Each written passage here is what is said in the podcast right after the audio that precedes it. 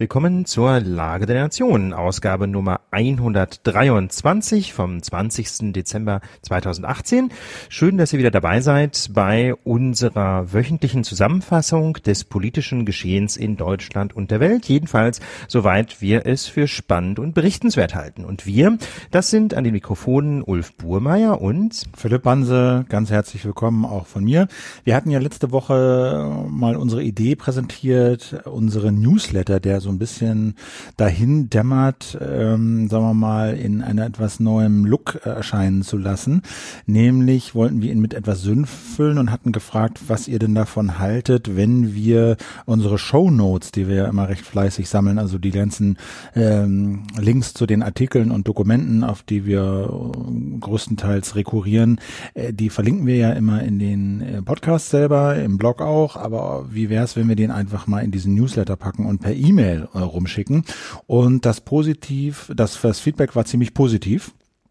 Das kann man so sagen, genau. genau. Wir haben eine ganze Reihe von Nachrichten bekommen auf Twitter und per E-Mail äh, und bei uns in den Kommentaren und ähm, waren sich eigentlich alle so ziemlich einig, fänden sie wunderbar und daher starten wir in dieser Woche den wöchentlichen Lage-Newsletter. Das heißt also, wir äh, werden euch äh, einmal in der Woche eine E-Mail schreiben, dann wisst ihr immer sofort, ähm, wann die neue Lage der Nation abrufbar ist in eurem Podcast-Player oder auch im Internet, denn äh, nicht bei allen klappt das ja mit der Benachrichtigung oder mit dem automatischen Download. Ähm, dann ist so eine E-Mail ja auch ganz praktisch und äh, vielleicht wollt ihr auch mal euren Freundinnen und Freunden von der Lage erzählen und da ist es natürlich einfach wahnsinnig praktisch, wenn man einfach kurz den Newsletter weiterschicken kann, dann können die sich nämlich direkt reinklicken. Genau, genau da sind sozusagen auch zwei Knöpfe drin, mit denen man wirklich äh, mit einem Klick aus der E-Mail raus sich auf Android und iOS äh, die, die Lage einfach abonnieren kann. Ganz das genau. Ziemlich das, einfach geht ganz einfach mit Klick. Ähm, genau, wir sind auf euer Feedback gespannt, freuen uns natürlich auch immer über Verbesserungsvorschläge, was wir dann in diesem Newsletter noch vielleicht anders und noch schöner machen könnten.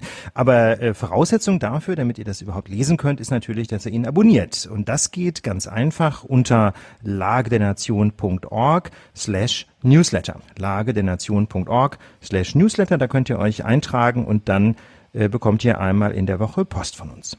Ja, bevor es jetzt losgeht mit unserem ersten Thema, nämlich diesem offensichtlichen äh, Netzwerk rechtsradikaler äh, Polizisten in Hessen, äh, noch eine kurze Unterbrechung.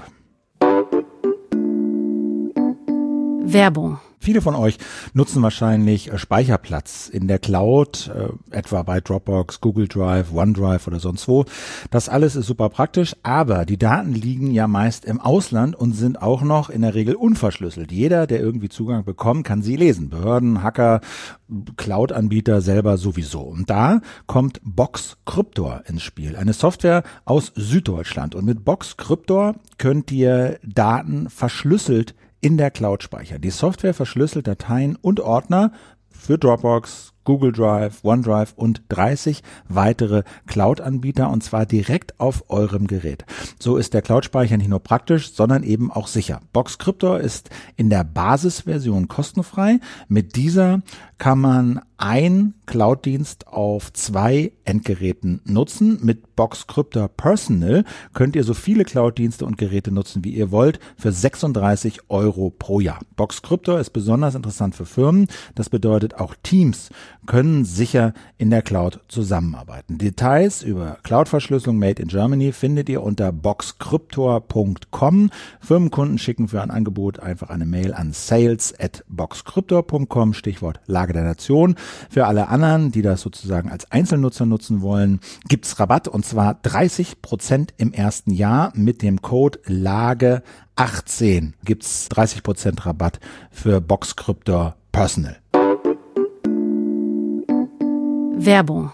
Da sind wir wieder und wir schauen in dieser Woche als erstes nach Hessen. Dort nämlich gab es in dieser Woche ausgesprochen besorgniserregende Neuigkeiten. Dort wurde ein rechtsradikales Netzwerk in der Frankfurter Polizei aufgedeckt. In Frankfurt sind zurzeit eine ganze Reihe von Polizisten weniger im Dienst als normal. Mindestens sechs Beamte wurden dort nämlich schon suspendiert, einfach weil der Verdacht besteht, dass sie nicht mehr mit beiden Beinen auf den Boden des Grundgesetzes stehen. Aber was denn da genau passiert? Also angefangen hat das ja eigentlich schon im August. Das kam eigentlich durch Zufall raus, weil eine Frankfurter Anwältin, Seda Basay per Fax bedroht wurde. Und die ist nämlich Anwältin von Sami A., also dem Mann, der illegal, muss man sagen, aus NRW nach Tunesien abgeschoben wurde. Und sie war auch Nebenklägerin im NSU-Prozess, wo sie also NSU-Opfer als Nebenklägerin vertreten hat. Und dann hat sie ein Ja, Fax genau, bekommen. das müssen wir etwas präziser formulieren. Also Nebenkläger sind, sind die Opfer, sie ist dann die Nebenklagevertreterin. Ja, also, Aber gut. Ne, ja. Genau.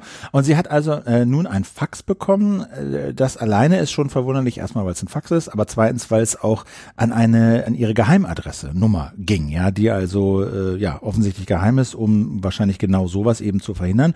Und ja, genau, dann war ihre Postanschrift genannt. Also die, das, ob die Faxnummer auch geheim ist, das kann ja, ich gar nicht sagen, aber genau. jedenfalls war in diesem, in diesem Schreiben ja, die genau. Rede von ihrer Postanschrift und da hat sie äh, wahrscheinlich eine Auskunftssperre äh, im Melderegister in Frankfurt, so dass man da normalerweise so ohne weiteres nicht rankommt. Ähm, ja, und genau. dieses Fax hat es in sich. Genau, da, und zwar wurde sie dort von zunächst einmal unbedrohten, äh, Unbekannten bedroht, insofern als dass man drohte, Zitat, ihre zweijährige Tochter zu schlachten. Absender war NSU 2.0. NSU, also offensichtlich eine Anspielung auf den sogenannten nationalsozialistischen Untergrund. Das ist also dieses rechtsradikale Terrornetzwerk, das, äh, ja, ich weiß, ich ein knappes Dutzend, glaube ich, Menschen, von Menschen mit Migrationshintergrund und auch eine baden-württembergische Polizeibeamtin ermordet hat. Ne? Das ist ja dieser NSU-Prozess, der mehrere Jahre vor dem Oberlandesgericht in München stattgefunden hat. Genau. Und sie erstattete natürlich Anzeige. Die Polizei fand heraus, dass ihre geheimen Kontaktdaten ausgerechnet von einem Polizeicomputer aus abgerufen worden waren, ohne dienstlichen Hintergrund. Und dann gab es eine Durchsuchung äh, bei der verantwortlichen Beamtin des ersten Reviers am 11. September. Dann wurde ihr Handy gefunden und ausgewertet und siehe da, Sie hat Nazi-Chats quasi mit Kollegen von der Polizei äh, geführt und daher schon im Oktober ja, wurden fünf Beamtinnen und Beamte suspendiert. Zwischenzeitlich ist ein Sechster äh, suspendiert, der auch in der Chatgruppe aktiv war. Genau, das ähm, muss man aber noch so ein bisschen auseinanderhalten. Also diese Geschichte rund um die äh, um die Anwältin Seda Basa Yildiz war quasi der Anlass für die Ermittlungen. Dieses vollkommen geschmacklose Fax äh, an die Anwältin war der Anlass der Ermittlungen. Die Ermittlungen haben dann dazu geführt, dass dieser äh, diese Nazi-Chat-Gruppe bei der Frankfurter Polizei, vor allem wohl äh, mit Beamten äh, und Beamtinnen des ersten Reviers, äh, aufgedeckt wurde. Man weiß aber nicht sicher, dass tatsächlich auch ähm, eine der Personen aus dieser Chat-Gruppe tatsächlich Fax das Fax geschickt, geschickt hat. Okay. Das liegt nah nah, aber das weiß man nicht sicher. Die äh, Ermittlungen sind da noch nicht abgeschlossen. Wie gesagt, das Ganze spielt im August, September, Oktober schon. Ähm, und ähm, jetzt aber ist das Ganze erst hochgepoppt in den letzten Tagen. Und die Ermittlungen laufen weiterhin. Das Landeskriminalamt Hessen hat die Ermittlungen übernommen. Die Staatsanwaltschaft Frankfurt ist zuständig für die Ermittlungen und sie ermittelt unter anderem wegen Volksverhetzung und wegen Verwendens von Kennzeichen verfassungswidriger Organisationen, äh, was zum Beispiel bedeuten könnte, dass möglicherweise Hakenkreuze oder ähnliches rumgeschickt wurden, aber mehr wurde da noch nicht gesagt. Ähm, aber das ist leider aber auch nicht der einzige Vorfall. Ich meine, es wäre ja schon schlimm genug, wenn es da eine, äh, eine, eine rechtsradikale Chatgruppe bei der Frankfurter Polizei gäbe. Das wäre ja alleine schon ausgesprochen besorgniserregend, aber es wird nun eben befürchtet, und dass diese Gruppe noch weitaus mehr Mitglieder hat, möglicherweise auch sogar außerhalb der Polizei. Und ähm, in den letzten Wochen sind äh, rund um die Frankfurter Polizei in Hessen äh, noch drei weitere Fälle ähm, hochgepoppt, äh, wo Beamte einen ziemlich deutlichen Rechtsdrall gezeigt haben. Also äh, zum einen gab es da einen Vorfall auf einer Kirmes. Ähm, da stehen jetzt zwei Beamte in Verdacht, Reichsbürger zu sein. Ja, also quasi die Bundesrepublik äh, als einen illegitimen Staat anzusehen oder überhaupt gar nicht als einen Staat oder als eine GmbH oder was immer man sich da so viel Schnapsideen ausdenken kann. Äh, und in Offenbach kam es zu einer Schlägerei. Offenbach so ein, quasi ein Vorort von Frankfurt am Main, gab es eine Schlägerei, da wurden rassistische Gesänge gesungen, ja, jedenfalls nach Angaben von Zeugen. Und dann kam die Polizei, äh, hat die Verantwortlichen festgenommen und da war auch ein 21-jähriger Polizeikommissar Anwärter dabei, also ein quasi ein Beamter in, noch in Ausbildung. Auch der wurde natürlich suspendiert. Und bei diesen ganzen Vorstellen, äh, Vorfällen kann man sich vorstellen, dass jetzt der hessische Innenminister Peter Beuth ganz schön unter Druck steht. ja, weil äh, natürlich ihm vorgeworfen wird, dass er das Parlament viel zu spät äh, informiert hat. Ja, wenn es im August schon losging, hat er monatelang äh, geschwiegen und äh, sieht auch, glaube ich, bis heute keine Anhaltspunkte für ein Netzwerk. Das seien alles Einzelfälle. Und das ist natürlich, das ist natürlich die große Frage. Ja, man kann natürlich jetzt sich hinstellen und sagen, ja, komm, da gibt's, ich weiß nicht, wie viel tausend Polizisten und Polizistinnen in Deutschland und jetzt gibt's da sechs sieben, eine Handvoll, äh, die ja sich irgendwie, sagen wir mal, rassistisch nationalsozialistisch mit Symbolen gespickte Chatnachrichten geschickt haben. Ähm, ja, das ist ärgerlich, aber äh, ist das deswegen schon ein systemischer Fehler? Ja.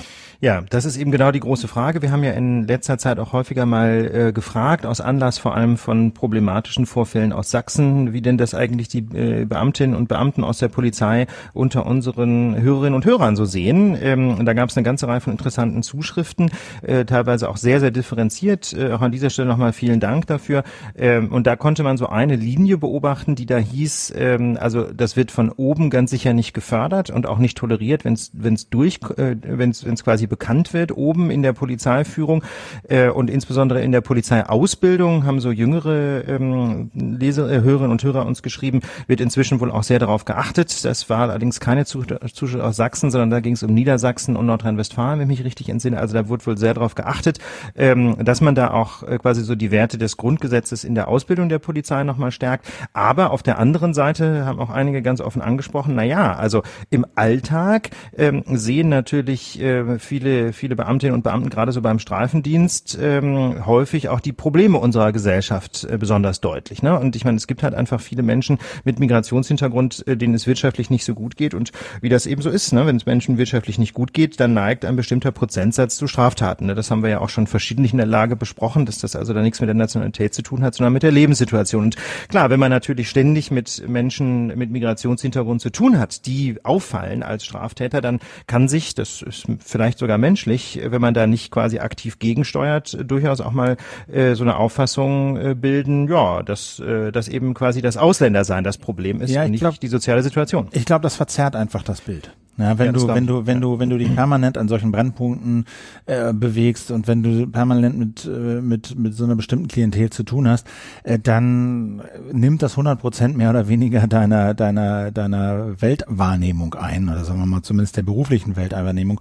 Und das äh, kann, glaube ich, verzerren. Und das ist auch wissenschaftlich, glaube ich, erwiesen.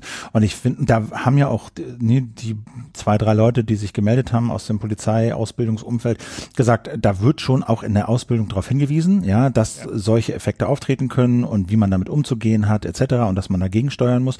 Aber das scheint eben äh, vielleicht noch nicht ausreichend getan zu werden. Genauso äh, und das führt, finde ich, zu dem, was ich hier aus dieser aus diesem Fall, so wir ihn denn bisher kennen, ziehe, ist, dass es eindeutig ein, sagen wir mal, Ausbildungs- und Kulturproblem. Ja, dass in einer, dass sagen wir mal, in Institutionen, wo mit Waffen hantiert wird, das gilt für die Bundeswehr, das gilt für die Polizei, dass die natürlich, sagen wir mal, für Menschen mit die so ein bisschen autoritär veranlagt sind und autoritäre Charakterzüge haben, besonders attraktiv sind, denke ich, liegt auf der Hand. Und dass äh, solche Leute da überdurchschnittlich sich angezogen fühlen von solchen Berufen, denke ich, das liegt auch auf der Hand.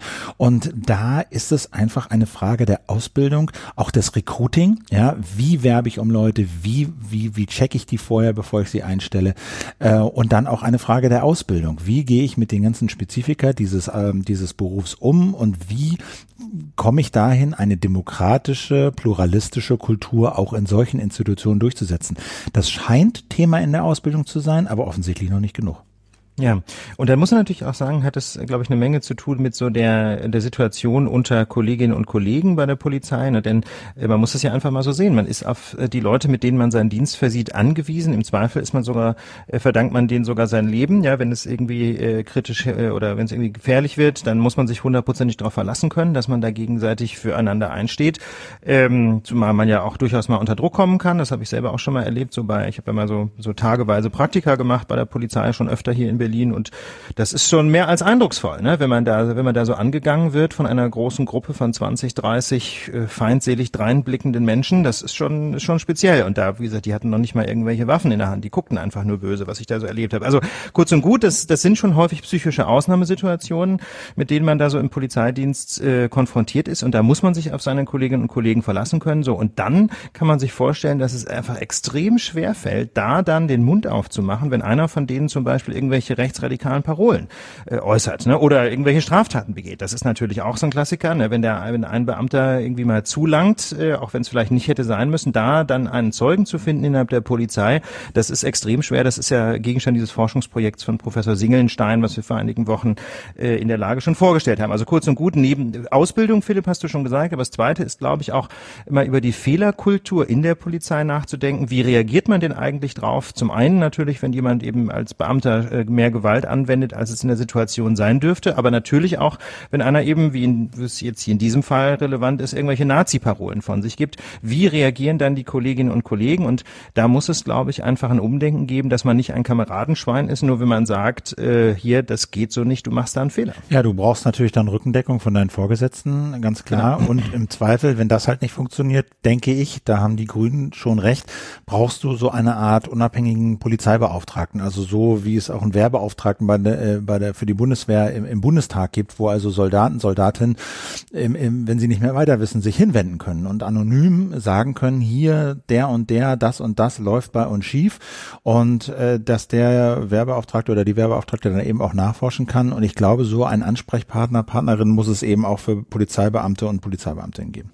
Ja, ich halte das auch für eine ziemlich gute Idee, denn wie soll ich sagen, diese etwas problematische Fehlerkultur innerhalb der Polizei, wie gesagt, Stichwort Gewalt ist ja das häufigste, aber eben, es gibt ja auch immer wieder eben jetzt Vorfälle mit, mit irgendwelchen politischen Thesen, die eben nicht mehr mit dem Grundgesetz vereinbar sind. Äh, diese, für die Fehlerkultur in diesen Situationen ist ganz offensichtlich ein großes Problem. Das äh, haben auch die Zuschriften uns wieder bestätigt, die wir da so aus der Polizei bekommen haben. Das ist einfach wahnsinnig schwer, da den Mund aufzumachen. Philipp, du hast eben schon gesagt, da müssen die Vorgesetzten natürlich ähm, darauf hin hinwirken, dass es eine vernünftige Fehlerkultur gibt. Aber ich glaube, das muss aber auch bei äh, auf dem in den Dienstgruppen schon anfangen. Ne? So quasi auf der auf der untersten Ebene schon muss man einfach da, glaube ich, mal gemeinsam drüber nachdenken, wie man mit sowas umgehen will.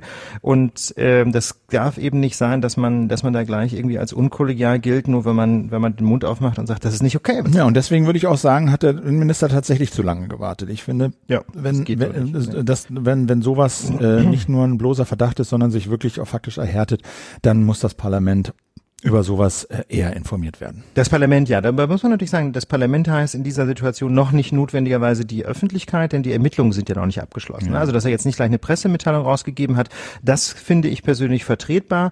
Ähm, aber eben, er hätte jedenfalls vertraulich die, äh, die innenpolitischen Sprecher der Fraktionen informieren müssen, das denke ich auch.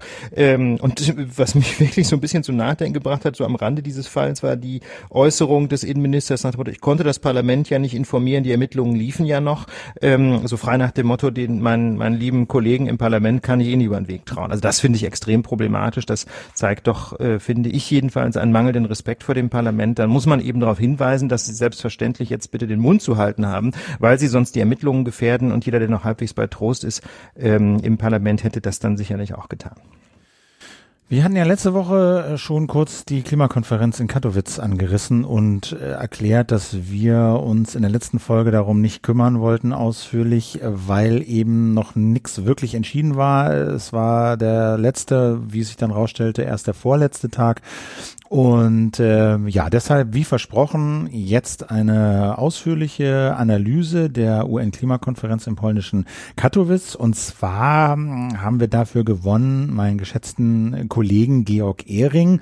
Der ist nämlich beim Deutschlandfunk zuständig für die Umweltberichterstattung und war eben jetzt auch zwei Wochen in Katowice als Berichterstatter für den Deutschlandfunk. Und äh, ja, ich äh, kenne Georg deshalb auch so gut, weil wir 2009, vor fast zehn Jahren, gemeinsam. Auch schon eine Weile her. Bei, ja, ich habe das mal nachgeguckt, wann das war. War ein bisschen erschrocken, aber 2009, also vor fast zehn Jahren, bei der UN-Klimakonferenz in Kopenhagen. Erstmal ganz herzlich willkommen in der Lage der Nation, Georg. Ja, danke schön. Du sag mal, du warst jetzt in Katowice bei dem UN-Klimagipfel. Bevor wir zu den Inhalten kommen, musst du mal erzählen, zwei Wochen dauert das. Wir hören immer so Stichworte in den Nachrichten. Wie genau läuft das da ab? Was passiert da zwei Wochen lang? Da setzen sich in der ersten Woche Unterhändler auf Fachebene zusammen. Also erstmal ist es eine ganz riesige Veranstaltung mit über 10.000 Leuten, die da gleichzeitig sind, in allen möglichen Verhandlungssträngen, Parallelveranstaltungen, Konferenzen, die da nebenbei äh, noch stattfinden. Und im Kern setzen sich dann die Unterhändler aus den knapp 200 Ländern zusammen, teilweise in Arbeitsgruppen auf Beamtenebene und bereiten einen Text vor. Das war in diesem Falle das Regelbuch für den Klimaschutz, so eine Art äh, Verwaltungsrecht für den Klimawandel nach dem das Pariser Abkommen, das kann man ja so als Grundgesetz für den Klimaschutz bezeichnen. Und die nehmen sich dann Kapitel für Kapitel vor, teilweise parallel, äh, klären Streitfragen, für die man keine Politiker braucht in der ersten Woche. Und dann kommen die Umweltminister, zum Teil die Staatschefs dazu und die äh, kriegen dann vorgelegt, was übrig geblieben ist, wofür den Fachunterhändlern die Kompetenz fehlt, weil man da politische Zugeständnisse zum Beispiel machen müsste. Und die müssen dann entscheiden und müssen irgendwie einen Deal aushandeln. Das ist die Aufgabe der zweiten Woche. Parallel dazu wird im Plenum äh, eine Rede nach der anderen gehalten. Die Umweltminister und Staatschefs stellen die Politik ihres Landes sozusagen dar. Und ähm, am Ende hat man dann noch ein ganz paar Streitfragen, äh, die regelmäßig dazu führen, dass die Veranstaltung verlängert wird. In diesem Falle nicht, weiß ich nicht, am Freitagabend zu Ende, sondern erst am Samstag in der Nacht. Äh, und wenn man das dann am Ende durch hat, oft indem man noch irgendwas vertagt, wo man sich dann immer noch nicht geeinigt hat, dann hat man ein Ergebnis und die Veranstaltung ist zu Ende. Was sind denn jetzt die zentralen Ergebnisse? Die zentralen Ergebnisse, also das zentrale Ergebnis ist dieses Regelbuch für den Klimaschutz. Das ist äh, ein Papier, was äh, um die 130 Seiten hat und was detailliert festlegt, zum Beispiel, wie die einzelnen Staaten über ihren CO2-Ausstoß berichten müssen, wie aktuell die Daten sind. Es gab bisher Staaten, da waren die Daten von vom Jahr 2000, sogar teilweise aus den 1990er Jahren bei einzelnen Staaten. Da waren die unzuverlässig, nicht standardisiert aufgebaut. Und äh, da gibt's halt jetzt Mindeststandards, die für alle Staaten gelten. Das Neue ist, dass die auch für Entwicklungsländer gelten und für Schwellenländer. Bisher musste China als weltgrößter CO2-Emittent noch nicht nach vereinbarten Standards berichten, weil es als Entwicklungsland zählt. Das ist jetzt vorbei. Ähm, ähnliche Berichterstattungspflichten gibt es für Finanzierung, also wenn Industrieländer Klimaschutz in Entwicklungsländern finanzieren, ähm, für Anpassungsleistungen, also wie man sich versucht, an den Klimaschutz anzupassen, ähm, für Technologietransfer. In all den Bereichen hat man Regeln gefunden. In einem Bereich hat man sich nicht geeinigt. Das ist nämlich äh, Klimaschutz grenzüberschreitend. Wenn zum Beispiel Deutschland sagt, okay, wir machen in, im Tschad ein Klimaschutzprojekt, wir wollen uns die Emissionen, die wir dann im Tschad einsparen, in Deutschland anrechnen lassen. Da hat sich Brasilien quergestellt. Die wollten ermöglichen, dass das für beide Länder dann gilt, also in dem Fall sowohl für den Tschad als auch für Deutschland. Und da hat der Rest der Welt im Prinzip gesagt, das ist eine Doppelzählung, das machen wir nicht mit. Und das hat man jetzt vertagt. Das ist das eine. Das zweite ist eine politische Erklärung, die relativ windelweich ausgefallen ist, wo man sagt, äh, man äh, freut sich über den Bericht 1,5 Grad des IPCC und begrüßt ihn aber nicht so richtig und fordert alle zum Klimaschutz auf. Und du hast ja schon geschildert, dass ähm, da jetzt Regeln für die bessere Transparenz aufgestellt worden sind, für die genauere Messung beim CO2-Ausstoß. Ähm, würdest du denn sagen, dass das funktionieren dürfte? Also wird diese Transparenz tatsächlich klappen? Und natürlich stellt sich zugleich die Frage, was passiert, wenn die Klimaziele überschritten werden? Also wenn die Transparenz letztlich ergibt, dass jemand seine Hausaufgaben nicht gemacht hat. Hm. Ich glaube schon. Also die Regeln sind nach allgemeiner Einschätzung recht stringent und es steht das drin, was drin stehen muss. Wenn jemand seine Klimaziele überschreitet, also zu viel CO2 ausstößt, dann ist das Äußerste, was passieren kann, dass er freiwillig beraten wird. Es gibt regelmäßige Runden, wo die einzelnen Staaten ihre, ihren Stand im Klimaschutz vorstellen. Und es soll laufen nach dem Prinzip Name and Shame. Wenn jemand äh, nach transparenten Regeln fest äh, vor der Öffentlichkeit sagen muss, ähm, wir packen es nicht, äh, dass das so, die auch die Angst davor so viel Druck erzeugt, ähm, dass man bei seinen Klimazielen bleibt und bei seinem Handeln bleibt und das gegenseitig Vertrauen wächst, dass die anderen das auch machen. Das ist viel weniger als zum Beispiel die Europäische Union in früheren Jahren gefordert hat, aber stärker ist die internationale Gemeinschaft nicht.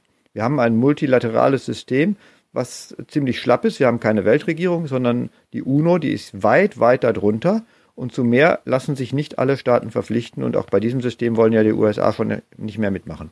Wie, wie sind, sind denn jetzt, also das eine ist ja dieses Regelbuch, ne? Ja. Äh, da würdest du sagen, okay, da sind konsistente, gute Regeln drin, das wird alles vereinheitlicht, wie gemessen wird, wie berichtet wird, damit man überhaupt weiß, was Phase ist, wo wer wie viel ausstößt und das auch vergleichbar wird. Ähm, das zweite ähm, sind ja sozusagen, und das Wichtige sind ja die Reduktionsziele selbst. Also es stehen ja diese mindestens zwei Grad nach, nach Beginn des Industriezeitalters, ähm, aber wenn es geht, auch anderthalb, besser anderthalb Grad ähm, äh, Erwärmung äh, begrenzen seit Beginn des Industriezeitalters. Äh, haben sich denn in Katowice jetzt auch wirklich die Länder zu mehr verbindlichen und besseren Reduktionszielen verpflichtet? Nein, haben sie nicht. Das war allerdings auch nicht richtig auf der Tagesordnung. Kanada hat angekündigt, dass sie ihre Ziele nachschärfen wollen. Die Europäische Union hat angekündigt, die Ziele nachzuschärfen. Die haben einen ähm, Rahmenplan vorgelegt, der aber noch nicht endgültig ist. Und andere Länder wurden aufgefordert, dies ebenfalls zu tun. Das läuft nach festen Regeln. Im Jahr 2020 gibt es da eine Runde, wo die Ziele nachgeschärft werden. Und hier gab es einen vorbereitenden Dialog. Also, dass das hier in Katowice nicht passiert ist, äh, ist in der Logik äh, des, äh, der UN-Klimarahmenkonvention kein Unfall, sondern das war so geplant. Man hätte natürlich den Prozess fördern können und aus meiner Sicht auch müssen, indem man trotzdem was vorlegt. Das setzt die anderen ja trotzdem unter Zugzwang. Aber die Runde, wir setzen uns höhere Klimaziele, die ist eben in zwei Jahren angesetzt. Ähm, nun gibt es ja auch noch andere Vereinbarungen, nämlich zum Geld. Ähm, die Schwellen- und Entwicklungsländer sagen nicht ganz zu Unrecht, ihr, äh, liebe entwickelte Welt, ähm, ihr habt in den letzten 100 Jahren unglaublich viel Kohlenstoffdioxid in die Atmosphäre geblasen und das ist im Grunde äh, der Hauptteil des Problems. Ähm, wenn wir das euch gleich tun würden, dann wären natürlich die Klimaziele überhaupt nicht mehr zu erreichen. Ähm, deswegen versuchen wir es schon auf eine fairere Art und Weise oder eine klimaschonendere Art und Weise, aber wir wollen dafür natürlich auch Geld aus den Industrieländern. Äh, bislang haben die Industrieländer 220, äh, bis 2020 100 Milliarden Euro pro Jahr zugesagt. Wurde darüber hinaus irgendwas beschlossen in Katowice oder gibt es sonst Neuigkeiten von diesem, ich sage jetzt mal, Fairness-Transfer? Ja, also einmal ist es schwierig, dieses Geld zusammenzubekommen und es ist unklar, wie das gerechnet wird. Äh, es sollen auch private Mittel dazu gezählt werden, es sollen auch unter Umständen Darlehen dazu gezählt werden und ähm, nicht nur Zuschüsse. Und da ist äh, immer noch nicht so richtig klar, äh, rechnen beide Seiten, also Industrieländer und Entwicklungsländer, auf gleiche Weise und kommt das Geld so zusammen, dass auch die, die Entwicklungsländer damit wirklich äh, genug anfangen können. Und sich nicht verschulden über Darlehen, äh, die ja, dann genau, als Klimahilfe genau. äh, gelabelt wird. So. Genau, oder es werden Entwicklungshilfegelder, die man äh, sowieso zugesagt hat, jetzt in den Klimaschutz umgewidmet. Das ist auch ein beliebtes Mittel. Und da ist das Misstrauen nach wie vor groß und äh, ein wichtiger Zahler mit den USA fällt aus. Also das ist eine offene Baustelle. Trotzdem soll ab 2025 die Zahlungen möglicherweise deutlich noch erhöht werden.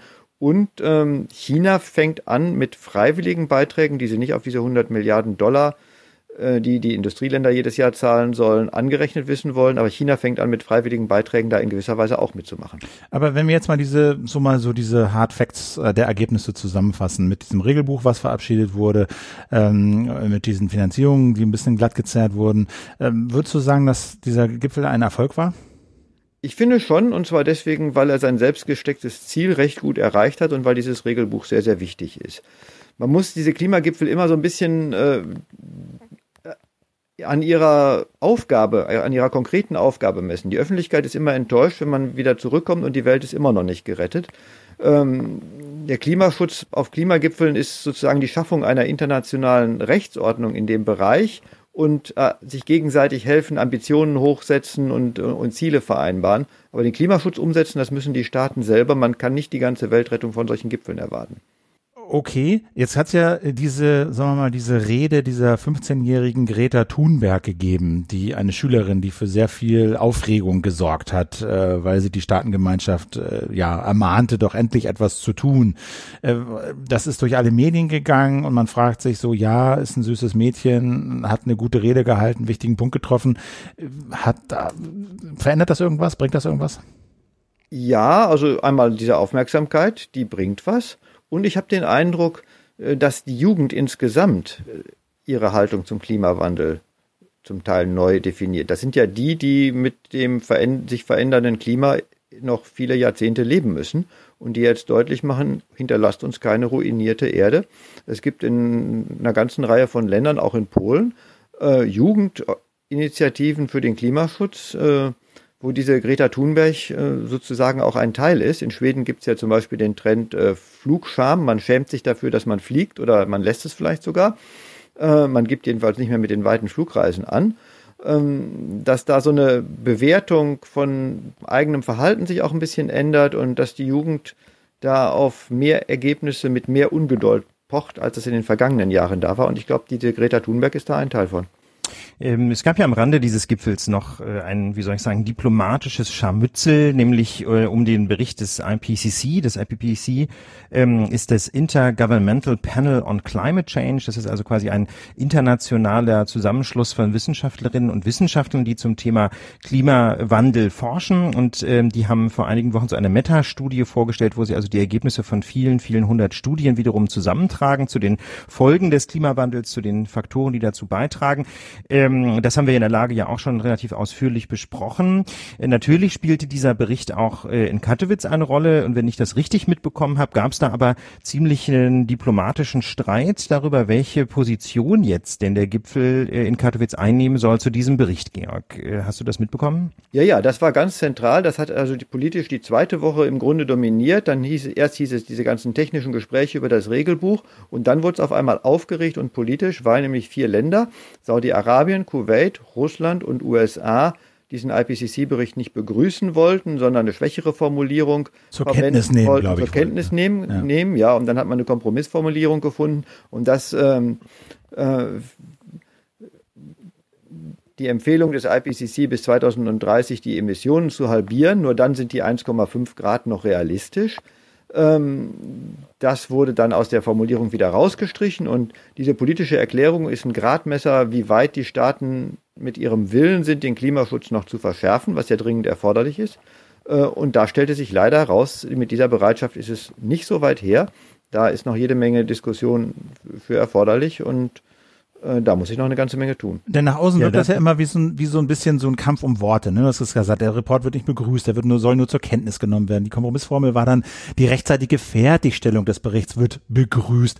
Ähm, das ist sozusagen aber ein wichtiges, ein wichtiger Gradmesser, um den Willen zu messen, sagst du, ne? Wenn die USA jetzt auch schon nicht mehr dabei sind, ähm, der, der CO2-Ausstoß, der steigt ja aber weltweit. Wie, mhm. ne, im, im Gegensatz sollte eigentlich irgendwann mal sinken. Wie weit, wie groß sind denn die Chancen, dass wir dieses 2-Grad-Ziel noch ein, äh, erhalten? Ja, also einmal, einmal sagt der IPCC, äh, 2 Grad ist schon Katastrophe, 1,5 Grad ist äh, dringend angesagt, denn bei zwei Grad könnte es passieren, äh, dass die Erde äh, sich von selber weiter erwärmt. Selbst wenn wir Klimaschutz machen, tauen die äh, Permafrostböden in Sibirien auf und befeuern den Klimawandel noch weiter. Das heißt, die zwei Grad sind schon sehr, sehr hoch gegriffen und die Chancen stehen nicht gut. Das muss man ganz einfach sagen. Ähm, die Chancen stehen deshalb schlecht, weil noch viele Kohlekraftwerke gebaut und geplant werden. Es sind zwar sehr, sehr viele Planungen, weil Wind und Sonne so billig geworden sind, eingestellt worden, aber es gibt noch viel zu viele, weil man den Übergang weg vom Verbrennungsmotor hin zu Elektromobilität, äh, öffentlichen Verkehrsmitteln und was weiß ich nicht alles, äh, nicht auf die Reihe kriegt. Ähm, da ist ja gerade die Europäische Union auch kein Vorbild. Ähm, die Emissionen müssten langsam wirklich sehr stark sinken und je länger man das äh, rauszögert, desto schwieriger wird es. Also die 1,5 Grad heißt, es sind dann realistisch, wenn man in den nächsten zwölf Jahren die Emissionen weltweit halbiert. Und das ist ein Ziel, das ich mir nicht so richtig vorstellen kann, wie das klappen soll. Das klingt ja ehrlich gesagt relativ pessimistisch. Würdest du denn denken, dass die Konferenz jetzt äh, immerhin was äh, was gebracht hat, so dass wir diesem Ziel halbwegs nahe kommen oder um dass wir zumindest es schaffen, den äh, Anstieg dieser CO2-Emissionen aufzuhalten? Den Anstieg der CO2-Emissionen aufhalten, das kann man von der Technik erwarten. Also die Konferenz hat, finde ich, durch dieses Regelbuch einfach, wenn man äh, richtige Buchführung macht, dann kann man nicht mehr so gut äh, das Blaue vom Himmel erzählen. Das ist ein ganz wichtiger Faktor für künftige Jahre. Ähm, die Experten zum Beispiel vom äh, Climate Action Tracker rechnen damit, dass in den nächsten Jahren die Emissionen schon anfangen zu sinken, weil es inzwischen Länder gibt, in denen äh, Solar- und Windenergie so billig geworden sind, dass sich noch nicht einmal der Weiterbetrieb der Kohlekraftwerke lohnt. Also Kohlekraftwerke, die schon bestehen, weiter zu betreiben, ist teurer als neue Solaranlagen aufzubauen. Und das verändert irgendwie in den nächsten Jahren alles, wenn das so weitergeht. Auch zum Positiven. Und wie geht's jetzt weiter? Also was sind jetzt die nächsten Schritte? Es äh, wird im übernächsten Jahr wird es einen Klimagipfel geben, wo die Ziele verschärft werden. Das sind alles freiwillige Selbstverpflichtungen. Was da rauskommt, muss man sehen. Und ähm, im nächsten Jahr wird man wahrscheinlich von dem Regelbuch die letzten Fragen klären, hoffe ich mal.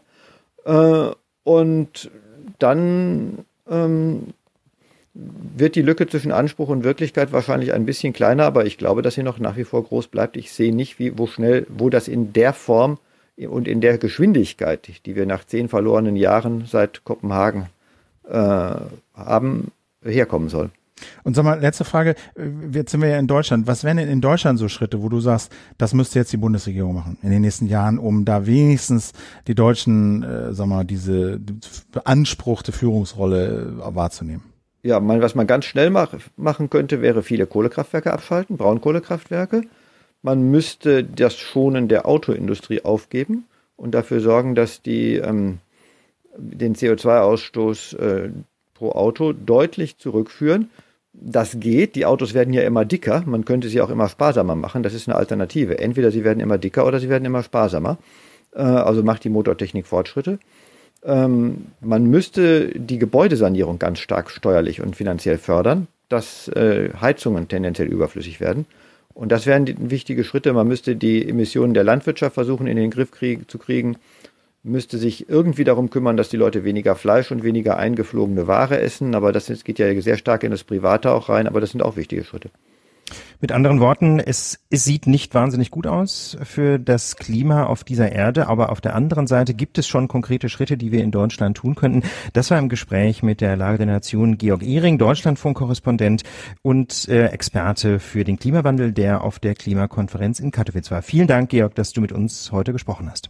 Ja, bitteschön. Ja, im Interview ist ja angeklungen, auch die EU hat äh, Klimaziele.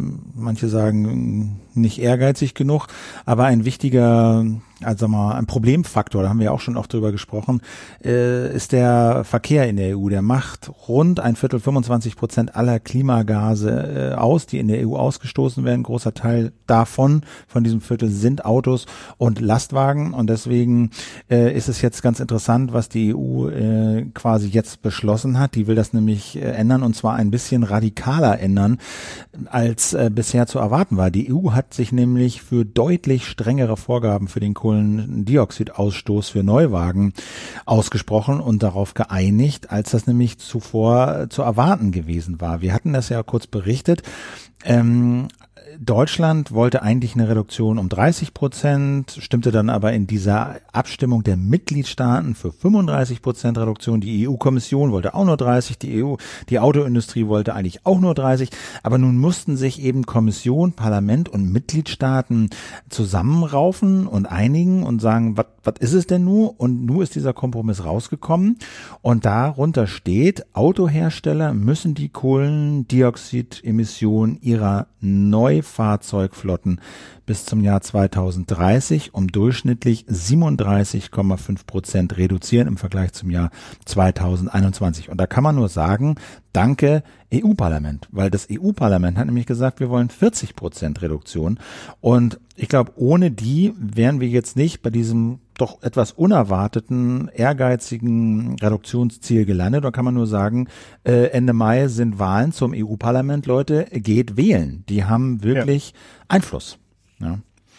Ganz genau. Also wir haben ja schon äh, über diese äh, Flottenemissionswerte berichtet. Ne? Das bedeutet eben nicht, dass jedes einzelne Auto tatsächlich umweltfreundlicher sein muss, sondern nur, ähm, dass die Flotte eines Herstellers äh, quasi im Durchschnitt nach, der, nach ganz bestimmten schwierigen Formeln berechnet wird, ähm, einen bestimmten Emissionswert nicht überschreiten darf. Ähm, das ist natürlich deswegen so problematisch, weil damit eben durchaus kein Druck ähm, erzeugt wird oder jedenfalls kein, kein zwingender äh, Druck erzeugt wird, äh, dass quasi alle Autos weniger verbrauchen, insbesondere insbesondere große spritschluckende Autos sind weiter möglich, sofern man nur in der Flotte auch kleinere Modelle hat, die eben weniger Sprit schlucken. Insofern diese Flottenverbrauchswerte sind schon nicht über jeden Zweifel erhaben, aber immerhin, ja, immerhin ist es natürlich eine gute Idee, ähm, dass hier eine halbwegs äh, ehrgeizige Reduktion beschlossen worden ja, ist. Ja, das denke ich, kann man schon sagen. Also du hast zwar recht mit diesen Durchschnittsverbrauchen, da, da, da gibt's auch so Formeln, nach denen Elektroautos mehr zählen und, und, und und schwere Autos ein bisschen weniger gewichtet werden. Aber ich glaube, äh, das, was ich so gelesen habe, ist schon so, dass ähm, viele sagen, also das ist jetzt schon ein wirklich ehrgeiziges Ziel, was die Autohersteller eben zwingt, wirklich signifikant mehr Autos herzustellen und zu verkaufen, die eben gar keine Emissionen äh, verursachen, also in aller Regel Elektroautos. Und äh, viele sagen, also dieses äh, Reduktionsziel, das ist eben nur zu erreichen, wenn man mehr Elektroautos auf den Markt bringt. Und der v Chef von VW, äh, dies, der hat schon äh, gesagt, also um das Ziel zu erreichen, müssen sie, sagen wir mal, bis 2030 äh, über 40 Prozent mehr Elektroautos verkaufen, als sie das bisher geplant haben. Wir hatten das ja gesagt, dass VW da schon mhm. Milliarden investieren will, aber das basierte eben auf einem Reduktionsziel von 30 Prozent. Jetzt sind es halt 37,5. Das heißt, sagt das Handelsblatt, rechnet das Handelsblatt, VW müsste also im Jahr 2030 ungefähr 1,8 Millionen Elektrofahrzeuge äh, in der Flotte äh, haben und verkaufen. Und das ist, sag mal, die verkaufen natürlich vor allen Dingen in China viel jetzt, aber das so mal eine große Vorstellung zu geben, das ist so ungefähr die Hälfte der Autos, 1,8 Millionen, die in Deutschland im Jahr zugelassen werden mit dreieinhalb Millionen.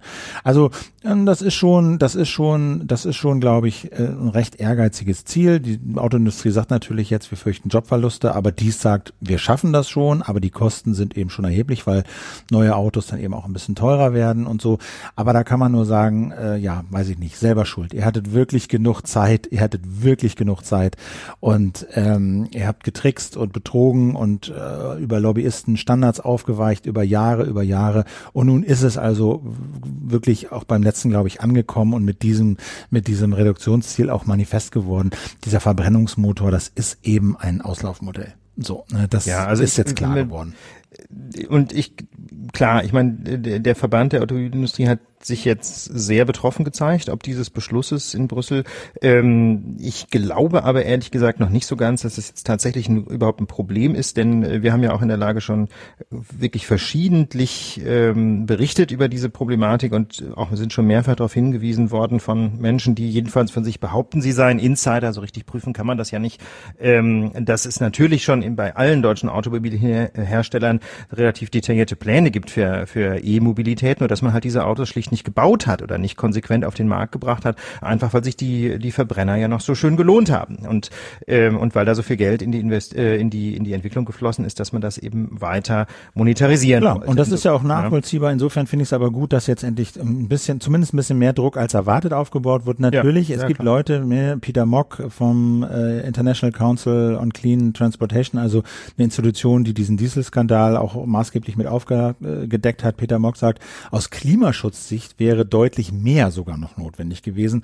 Also um die Ziele des Pariser Klimaschutzabkommens zu erfüllen, müsse die EU die CO2-Emissionen neuer Pkw 2030 nicht um 37,5, sondern um 70 Prozent reduzieren. Er sagt, technisch machbar wäre das. Aber das ist halt wie immer. Ne, jetzt freuen wir uns darüber, dass es ein bisschen mehr geworden ist als lange in der Diskussion. Aber klar, äh, klimatisch ist es immer noch nicht ausreichend. Und das hat ja Georg auch in, seinen, in, in Interview vorhin gesagt. Da gibt es ja. vielleicht leise Schritte, kleine Schritte nach vorne. Aber so das große Bild, muss man sagen, ist unbefriedigend. Es reicht einfach nicht aus. Es reicht einfach nicht und deswegen äh, finde ich persönlich das auch positiv, dass die EU an dieser Stelle weiter Druck gemacht hat. Und ähm, dieser Block lief bei uns jetzt so ein bisschen unter der Überschrift Segen der EU und wir haben noch einen zweiten, der, zu dem diese Überschrift auch ganz gut passt. Die Europäische Union hat nämlich in dieser Woche außerdem beschlossen, äh, Plastikbesteck zu verbieten. Vielleicht. Genau, das hast also du dir näher angesehen. Genau, das muss man also vor dem Hintergrund sehen, dass es in der EU 26 Millionen Tonnen Plastikmüll äh, jedes Jahr gibt und nur 30 Prozent davon wird wiederverwertet. Das wissen auch die wenigsten. Man denkt ja immer so Recycling, Recycling. Nur ein Drittel wird davon wiederverwertet. Der Rest wird weggeworfen ja. und äh, landet eben zum großen Teil im Meer. Die EU sagt, 85 Prozent des Mülls an europäischen Stränden seien Plastik. So, wow. erstens. Ja. Und die Hälfte dieses Plastikmülls käme eben von Wegwerfprodukten, die eben zum einmaligen Gebrauch äh, nur, äh, nur, nur hergestellt werden.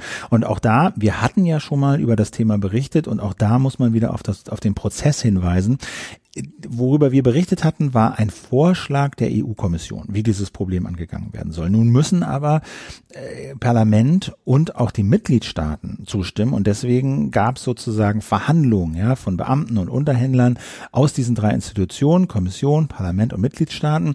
Wie soll denn der Vorschlag jetzt aussehen? Der wurde leicht verändert und jetzt liegt also ein äh, Kompromisspapier vor, dem, dem die Unterhändler all dieser drei Institutionen sozusagen zugestimmt haben, aber jetzt müssen die Institutionen selber das noch absegnen. Das allerdings ist Formsache. Und dann könnte es so sein, dass demnächst, zum Zeitplan kommen wir noch, eben viele Sachen, die Top Ten dieser Plastikprodukte eben verboten werden. Besteck, Geschirr, Trinkhalme, Getränke, Rührstäbchen, wie es immer so heißt, Halter für Luftballons und eben auch die die ähm, berühmten Wattestäbchen. Andere sollen nicht verboten, aber doch stark zurückgedrängt werden. Verpackungen etwa für Fastfood, Luftballons, Getränkeverpackungen mit, mit Deckel sozusagen. Auch Hersteller von Chipstüten, Zigarettenfiltern und so, also von Produkten, die häufig in der Umwelt gefunden werden, die sollen zur Kasse gebeten werden, die sollen bezahlen, damit das Zeug eben gesammelt wird und auch für, für Infokampagnen sollen die zahlen. Allerdings das Ganze wird noch dauern. Man geht so von gut zwei Jahren aus, bis das wirklich in Kraft tritt, denn das Ganze, dieser Vorschlag, der jetzt vorgeschlagen wurde, wer vorgelegt wurde, der soll eine Richtlinie werden. Und eine Richtlinie ah, bedeutet, mh. es müssen die Mitgliedstaaten und es muss das EU-Parlament zustimmen und es muss diese Richtlinie in nationale Gesetze gegossen werden. Das heißt, das, die gilt nicht einfach eins zu eins, sondern sie ist eine Vorgabe an die Nationalstaaten innerhalb einer bestimmten Frist, ein Gesetz zu erlassen, das im Rahmen dieser Richtlinie ähm, die Regelungen national umsetzt. Und das kann mhm. einfach dauern. So, da, das ist ja, üblich. klar. Das kann natürlich ein Momentchen dauern, denn äh, ich meine, diese Richtlinien enthalten alle Umsetzungsfristen. Ähm, bis dahin müssen dann die Mitgliedstaaten die eigentlich umgesetzt haben haben. Ähm, aber klar, da gibt es natürlich dann vermutlich auch auf nationaler Ebene noch einige Lobbybestrebungen, um das so weit wie irgendwie möglich zu verwässern. Das kann man sich schon vorstellen. Ähm, auf der anderen Seite aber, Philipp, gerade bei solchen Regelungen ähm, ist die EU-Kommission relativ strikt, wenn es darum geht, ähm, solche Richtlinienumsetzung dann auch tatsächlich durchzusetzen. Und da können ja sonst Vertragsverletzungsverfahren geführt werden gegen Mitgliedstaaten, wenn die das nicht ordentlich machen. Ähm, einfach deswegen, weil solche Regelungen relativ schnell ähm, sonst den Binnenmarkt verzerren können. Ne? Also wenn also dann äh, zum Beispiel in einem Staat die Herstellung solcher Plastikteile noch mehr, also in bestimmten Grenzbereichen noch zulässig wäre, in einem anderen Staat aber nicht, dann kann man sich vorstellen, dass daraus relativ schnell ein Wettbewerbsvorteil erwachsen würde für den entsprechenden Kunststoffproduzenten oder kunststoffverarbeitenden Betrieb. Und ähm, da bin ich mir relativ sicher, dass die Kommission da halbwegs auf Draht wäre. Klar, du hast schon recht, Richtlinie ist nicht, ist nicht dasselbe wie eine Verordnung. Ähm, aber auf der anderen Seite haben die Richtlinien auch den großen Vorteil, ähm, dass sie eben direkt das nationale Recht beeinflussen und nicht quasi wie so eine zweite Rechtsquelle daneben stehen. Das ist das, äh, zum Beispiel ja, so das große pragmatische Frage so, ne? Wie ja, aber die hat große praktische, die hat, ja, die hat aber ganz große praktische Auswirkungen. Vielleicht um das so ein bisschen praktischer noch zu machen ähm, im Bereich Datenschutz haben wir ja schon viel gesprochen über die Datenschutzgrundverordnung. Das ist eben keine Richtlinie, sondern eine Verordnung. Das heißt, die gilt unmittelbar. Das heißt, dann hat man da so eine europäische Verordnung, eine europäische Rechtsquelle und parallel dazu gibt es aber natürlich noch viele, viele, viele nationale Vorschriften, die eigentlich alle angepasst werden müssen an diese Verordnung. Aber trotzdem hat man dann immer im Grunde zwei Rechtsquellen parallel. Die Verordnung und das nationale Recht, zum Beispiel das Bundesdatenschutzgesetz. Also du liest dann das andere nationale Gesetze. Recht, genau. weißt aber gar nicht, gilt das jetzt noch? Genau, weil, weil es gibt ganz ja dann genau. noch die Verordnung, die, die ja, das übertrumpft. So. Ganz genau. Und das ist nämlich äh, übertrumpfen, Philipp, ist genau das Schlagwort oder das richtige Stichwort hier. Die Verordnung gibt es quasi über dem nationalen Recht, weil es da nämlich den Anwendungsvorrang äh, ja des, äh, äh, des Europarechts gibt. Das heißt also, genau wie du sagst, das Europarecht sticht quasi, wenn äh, zwei Rechtsquellen ähm, da im Widerspruch stehen. Ähm, das kann aber die Situation häufig sehr unübersichtlich machen. Und das ist der große Vorzug von Richtlinien. Sie zwingen den nationalen Gesetzgeber, das nationale Recht anzupassen und auf diese Art und Weise ist, ähm, weiß dann der Rechtsanwender und die Rechtsanwenderin, dass das, was in dem deutschen zum Beispiel Gesetz steht, auch tatsächlich gilt. Klammer auf, jedenfalls, wenn die Richtlinie ordentlich umgesetzt ist, Klammer zu. Ja. Das ist natürlich auch nicht immer der Fall und natürlich muss man die Richtlinie weiter im Blick behalten. Es gibt also zum Beispiel auch die europarechtskonforme Auslegung. Also zum Beispiel muss man dann das nationale Recht auch immer möglichst so verstehen, dass das europäische Recht ähm, zur Geltung kommt. Äh, also es gibt da schon auch noch ein paar, äh, wie soll ich sagen, komplexe Detailfragen. Aber ähm, im Großen und Ganzen bin ich persönlich ein großer Freund dieser Regelungstechnik der Richtlinie, ähm, weil er doch, finde ich, die Übersichtlichkeit steigert. Aber klar, es gibt natürlich das Gegenargument, Verordnungen gelten unmittelbar und haben deswegen jedenfalls in der Theorie das Potenzial, quasi stärker durchzuregieren. Genau, und bei Umsetzung von Richtlinien in nationale Gesetze können eben auch die nationalen Lobbyisten noch äh, ihre Verbindung spielen lassen und äh, so, dass die Richtlinie dann zusetzt in diesem Rahmen halt diese nationalen Gesetze noch verwässern. Es gibt aber auch jetzt schon äh, Kritiker, die so ein bisschen Wasser in den Wein schütten, denn diese, dieser Beschluss der Kommission, das muss man sagen, der wurde ja eigentlich überall gefeiert. Ne? Also jeder, äh, mhm. jeder, der darüber gesprochen hat, gesagt, ja, loben wir, finden wir toll. Ähm, aber es gibt äh, in der Wirtschaftswoche einen Artikel, den wir auch verlinken, der äh, lässt zwei Forscher äh, zu Wort kommen von durchaus angesehenen, ja, auch äh, ökologisch inspirierten Forschungsinstitutionen, die das Ganze sehr kritisch sehen. Das eine ist, äh, der eine ist Henning Wills, der leitet den Forschungsbereich Kreislaufwirtschaft am Wuppertal-Institut äh, für Klima, Umwelt und Energie und der wird da zitiert mit den Worten, will man insgesamt weniger Plastikabfall erreichen, hilft das Verbot von Strohhalm und Einweggeschirr wenig. Das sind im Vergleich zu den 26 Millionen Tonnen Plastikabfall insgesamt marginale Mengen. Und dann kommt noch Georg Mehlhardt zu Wort, Ressourcenexperte am Öko-Institut in Freiburg. Der wird zitiert mit den Worten, wenn es um die Verschmutzung der Meere geht, gibt es viel größere Probleme als das Plastikbesteck, nämlich Mikroplastik, das auch in Pflegeprodukten enthalten ist, in Hauswandfarben und natürlich in Verpackungen. Und ich würde sagen, natürlich haben diese Leute recht. Ähm, man, aber es gilt auch wieder, diese, diese Verbote, die lösen das Problem nicht entscheidend und, und, und führen sozusagen, sind nicht der letzte Schritt. Aber ich finde, sie sind ein erster wichtiger, großer Schritt. Man kann das eine tun, ohne das andere zu lassen. Natürlich brauchen wir in Europa eine Gesamtstrategie gegen diesen Plastikwahnsinn. Und das sind, das können nur auf der einen Seite Verbote sein. Aber du brauchst auf der anderen Seite wirklich, sagen wir mal, sowas wie weniger Subventionen für Öl, ja, aus denen Plastik hergestellt wird und mehr Subventionen für recyceltes Plastik. Du musst weniger Einwegverpackungen haben, du musst den Mehrweg fördern, du brauchst sowas vielleicht wie ein europaweites Pfandsystem für Getränkeflaschen und die Industrie muss einfach ganz konkrete Ziele kriegen, wie viel Plastik, wie viel Verpackungen vor allen Dingen, nicht nur jetzt Einwegbesteck und Einwegprodukte, sondern einfach Verpackungsmüll müssen wir denn einsparen, bis wann, wie sie das dann umsetzen, ist mehr oder weniger ihre Sache und ich finde finde, äh, die Grünen haben recht, wenn sie im EU-Parlament fordern, dass die Wiederverwertbarkeit, die komplette Wiederverwertbarkeit von Kunststoffen nicht erst 2030 kommen soll, sondern schon fünf Jahre vorher, dass du also sagst, was, wenn ihr Kunststoff auf den Markt bringt, dann muss der recycelbar sein und ihr müsst dafür sorgen, dass er auch recycelt wird. So. Also ich würde sagen, man kann das, muss das eine tun, ja, wie Verbote, aber man darf das andere deswegen nicht lassen. Äh, ich finde die Kritik gerechtfertigt, dass es eben nicht nur gefeiert werden darf, aber ich finde es trotzdem gut, dass die EU hier eingreift. Zumal, ja, zumal es natürlich für alle diese Produkte Ersatzstoffe gibt. Das kann mir keiner erzählen, dass die Industrie nicht ein anderes, ein anderes, anderen äh, Stoff findet, aus dem sie Gabeln herstellen kann, ja, die man vielleicht na, es gibt doch Holzgabel ja, zum Beispiel. Zum Beispiel. ja inzwischen, äh, in Berlin ja. zum Beispiel ist das inzwischen schon totaler Standard äh, auf irgendwelchen, keine Ahnung, Volksfesten, öffentlichen Veranstaltungen. Da findet man praktisch keine Plastikgabeln mehr, sondern da gibt's dann eben Holzgabeln. Die sind zusammen mit etwaigen Essensresten oder Papierservierten wunderbar kompostierbar. Ähm, das löst nämlich das ganze Abfallproblem. Da hat man auch nicht mehr, nicht mehr Restmüll, sondern im Prinzip nur noch Kompost. Ja, oder auf diesen ganzen Weihnachtsmärkten, ja, kannst ja. du jetzt halt bei vielen, äh, kriegst du an einem, also da gibt's 20 Weinstände, du kaufst an einem kriegst du ein, so, ein, so ein Tontasse, da zahlst du irgendwie vier Euro Pfand oder so, ja. ja. Äh, aber du kannst, äh, weil es auf dem ganzen Weihnachtsmarkt nur eine Tontasse gibt, diese Tontasse A überall abgeben, bei allen dieser anderen Stände. Das heißt, du kannst hin und her laufen und du kriegst von jedem deine vier Euro Pfand. Oder du kannst sie einfach auch behalten, weil es nämlich eine schöne Tontasse ist, womöglich noch mit dem Jahreszahl drauf und ist eine Erinnerung an den Weihnachtsmarkt. Ganz genau. So, also da gibt es Tassen. Ja, ja, genau. Ja, ähm, ich finde diese Kritik, Philipp, die du gerade vorgetragen hast, auch nicht so wahnsinnig wahnsinnig stichhaltig, denn äh, du hast im Grunde das Schlagwort gerade schon gesagt, ähm, nur weil das vielleicht jetzt nicht die, ähm, die äh, eine Maßnahme ist, die das Plastikproblem auf Dauer löst, heißt es ja nicht, dass man nicht auf diese Art und Weise wenigstens mal anfangen kann, äh, zumal man eben gerade dieses Mini-Plastik, Mikroplastik, nee, wie heißt es, diese, diese Kleinteile aus Plastik besonders gut ersetzen kann durch andere, besser kompostierbare Teile. Insofern ähm, muss ich sagen, klar, das, das kann nicht der letzte Schritt sein in die richtige Richtung, aber es ist doch immerhin ein erster und äh, das würde ich persönlich begrüßen.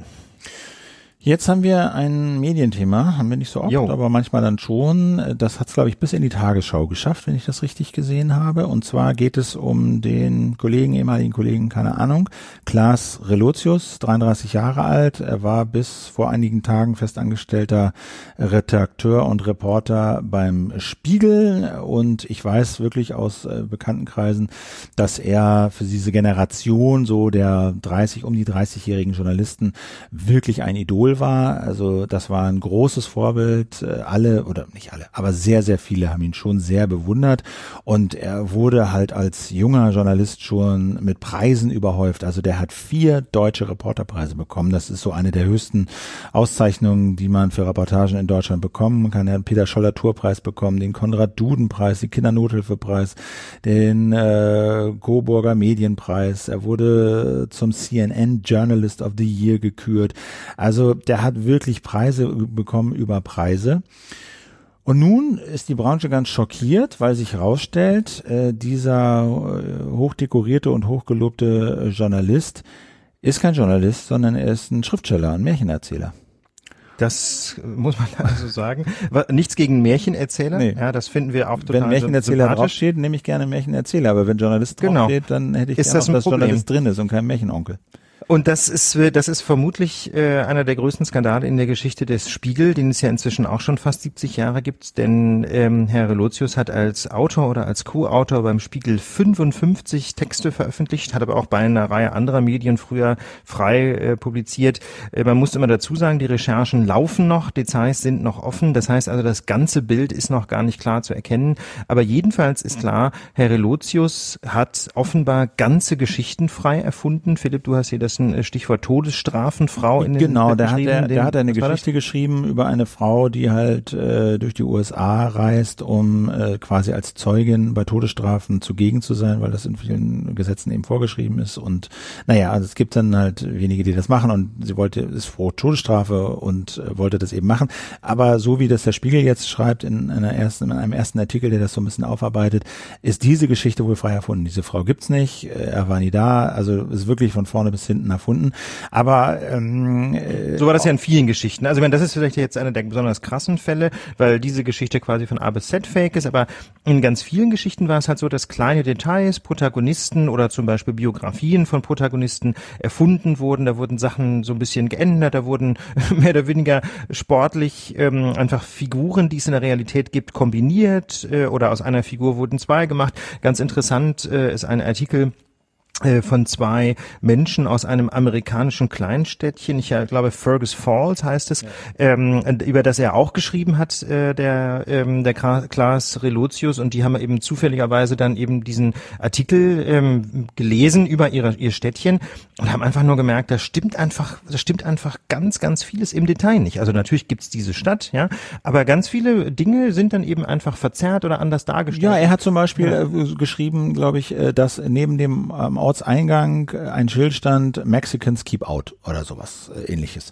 Hat er nie gestanden. Hat er einfach erfunden. So, um die Geschichte zu weisen. Und es war halt so, dass der Spiegel die Idee hatte, wir wollen mal, sagen wir mal, die Trump-Politik äh, dort beobachten, ne, in der Provinz, wie sie denn so ist. Und dann ist er halt dahin gefahren und hat halt wohl in Mails auch schon geschrieben, dass irgendwie nichts passiert und er findet irgendwie keine Leute und, und, und, und, und. Also die Geschichte drohte, wie das manchmal so ist, eben zu zerbröseln, ja, und nicht, nicht so machten, umsetzen umsetzbar sein, wie, wie erhofft. Aber dann war der Druck wohl so groß, äh, dass er sich das alles ausgedacht hat. Und es steht, also entsteht, wie gesagt, die Recherchen laufen noch. Der Spiegel hat jetzt eine Kommission eingesetzt, die das alles mal durchforsten soll. Aber das, was, was, was aus eigenen Aussagen von Reluzius äh, und, und internen Spielrecherchen jetzt eben klar geworden ist, dass er wirklich so eine Collage aus Realität, Fakten, Halbfakten, ergänzten Fakten, Sehnsüchten, kompletten Fantasien gemacht hat, eben wie das Schriftsteller für einen Roman auch tun. Ja, Romane sind ja auch nicht ja, völlig völlig genau. frei erfunden, sondern der recherchieren Schriftsteller ja unter jahrelang äh, Fakten, Zusammenhänge, Realität, ja, und biegen die dann halt um, machen die halt, ergänzen die, machen die zu einem Roman. Und nichts anderes hat er offenbar die ganze Zeit getan. Ja, und das so muss man es wohl sehen. Also ähm, und dann ist er, muss man sagen, über ähm, irgendwann doch gestolpert über eine dieser Geschichten. Ähm, da, man kann so ein bisschen sagen, das war die eine gefälschte Geschichte zu viel. Diesmal ging es um eine Geschichte namens Jägers Grenze, die eine Bürgerwehr in Arizona zum Thema hat. Ähm, das Problem ist bloß, äh, Klaas Reluzius hat nie mit dieser Bürgerwehr gesprochen. Ja, und äh, das das quasi sein Fehler war in diesem Fall, dass er einen Co-Autor hatte, Juan Moreno, ähm, der dieses Spiel mit den mit den Fakes in den Artikeln nicht mitmachen wollte und der dann misstrauisch geworden ist und ähm, und das muss muss man ist wahrscheinlich wie in so einem Psychothriller muss man sich das wahrscheinlich vorstellen. Da hat also dann Juan Moreno angefangen, seinem Kollegen hinterher zu recherchieren und anfangs hat ihm im Spiegel keiner geglaubt, ne, weil der Kla äh, Klaas Relotius äh, von von vielen Menschen beschrieben wird also sehr seriös, ganz ruhig, ganz bescheiden, total nett und so. Kooperativ und so, ja. Kooperativ, genau. sehr kollegial. Und natürlich sowieso so. mit Preisen überhäuft, ne? Also, genau, ne? genau. Also mit, mit anderen Worten, da gab es also ganz viele Gründe, wieso man ähm, Kritik an dem einfach nicht so richtig hören wollte. Und dieser Juan Moreno hat also vier Wochen etwa äh, gegen Windmühlen gekämpft innerhalb der äh, Spiegelredaktion, um seinen Kolleginnen und Kollegen klarzumachen, Leute, der verarscht uns. Der stinkt der, was. Der lügt das und betrügt, das stimmt was nicht. Ja. ja. Und ähm, das finde ich zum Beispiel auch wirklich interessant. Also wir haben eben über die Fehlerkultur bei der Polizei gesprochen. Also jedenfalls einige Wochen lang äh, äh, hat das beim Spiegel auch überhaupt nicht funktioniert. Ähm, und äh, gut, wie gesagt, wir wissen noch nicht ganz genau, äh, welches Ausmaß dieser Skandal jetzt wirklich hat.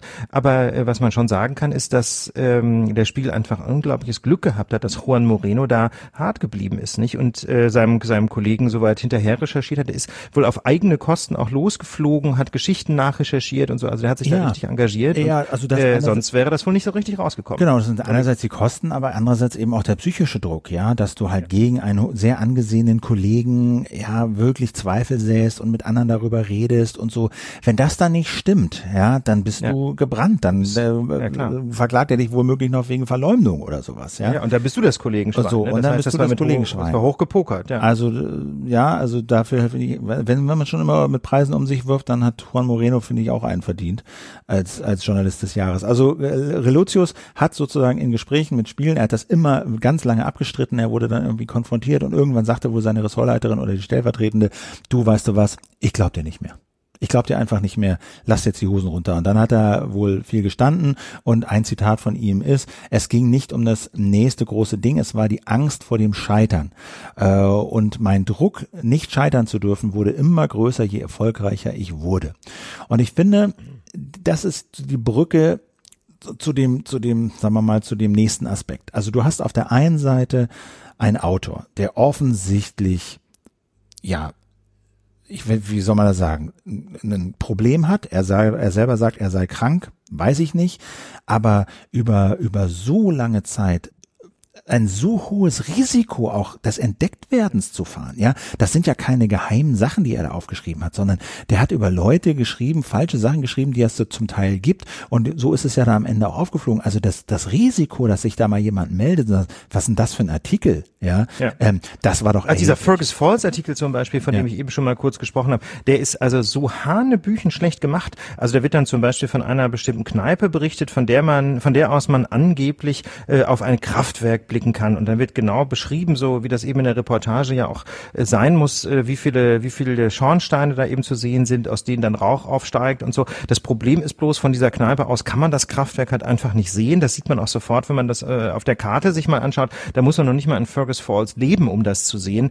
Ähm, das heißt also, das sind so offensichtliche Fehler oder ähm, die Geschichte eben mit dem Ortseingangsschild, ne, wo, wo er dann irgendwas drauf, ähm, drauf gelesen haben will, was da aber nie gestanden hat und so weiter und so weiter ähm, da, sind einfach so viele Dinge offensichtlich verkehrt, äh, dass das Risiko der Entdeckung unglaublich groß war. Und das ist was, was ich nicht so richtig verstehen kann. Ähm, denn das Problem ist ja, dass viele dieser, dieser ähm, falschen Details, die, ähm, die er in seinen Geschichten aufgeschrieben hat, relativ leicht nachzurecherchieren sind. Ne? Da muss sich jemand einfach wahnsinnig sicher gefühlt haben, ja, dass einfach niemand das nachrecherchieren wird. Oder er muss einfach schon das Gefühl dafür verloren haben, dass es einen Unterschied macht, ob äh, eine bestimmte Tatsache jetzt richtig oder falsch falsch ist, die man da aufschreibt. Genau, ne? also das wäre dann, das wäre dann natürlich ein ganz bedenkliches Zeichen für seine persönliche journalistische Ethik. Genau, also die glaube ich, die steht, die ist, die, die ist kaputt, glaube ich, seine journalistische Ethik. Ähm, so, jetzt ist natürlich die Frage, da gibt's ja, das hängt natürlich eine Menge dran. Ne? Also das ist das Ökosystem, in dem er gelebt hat. Und das finde ich, das kommt so in vielen Sachen zu kurz. Das eine ist die interne, äh, sagen wir mal, die Work, den, der Workflow beim Spiegel. Ja, da gibt's natürlich diese hochbezahlte und, und vielgelobte Dokumentation, kurz Doc. Ja, das sind irgendwie 70 Leute, äh, Pi mal Daumen, die beim Spiegel angestellt sind und die jede Geschichte lesen, die veröffentlicht wird, bevor sie veröffentlicht wird und auch in engen Kontakt mit den Redakteuren und Journalisten eben stehen. Ich habe das selber mal mitgemacht, ist schon eine Weile her. Da habe ich ein Praktikum gemacht beim Spiegel in Moskau, habe einen, einen, längeren Text geschrieben über Flugsicherheit in, in, in, in, in Russland und am Ende rief dann halt, äh, Text war fertig und dann rief halt die, die, die Doc an. So, ne? Und äh, sagen sie, ja, wir sind das hier mal durchgegangen und dann sind die halt wirklich den ganzen Text mit mir durchgegangen und haben gesagt, ja, hier haben wir nochmal den Ort und so, gibt's die Schreibweise, ist die richtig? Sie sagen, da gibt's drei Stunden Flug, dauert das dahin, sind das wirklich drei? Wir haben hier, das sind so 2,50 gefunden, also die haben, die haben sozusagen die, die Fakten nochmal gegengecheckt. Aber was mich damals auch schon gewundert hat, ist, dass sie eben mir ganz viele Sachen einfach auch glauben mussten. Ja, ich hatte dann irgendwie mit dem Chef von Aeroflot äh, ne, ne, bei irgendeiner Veranstaltung Veranstaltung drei Sachen geredet, hat ihn gefragt zum Zustand der Pisten und der Piloten und da hat er mir was gesagt. Ja, das mussten die mir glauben. Ja, ähm, und so ist es, glaube ich, auch bei, bei Relucius, dass der Spiegel jetzt argumentiert, ähm, diese Dokumentation überprüft Fakten, soll Flüchtigkeitsfehler helfen zu vermeiden, äh, soll halt falsche Ortsangaben etc. helfen zu vermeiden. Aber was sie eben angeblich nicht kann, ist dieses Grundvertrauen in Frage stellen. Natürlich, wenn jemand beim Spiegel angestellt ist, dort Redakteur ist, dann muss die Doc davon ausgehen, dass er nicht betrügt.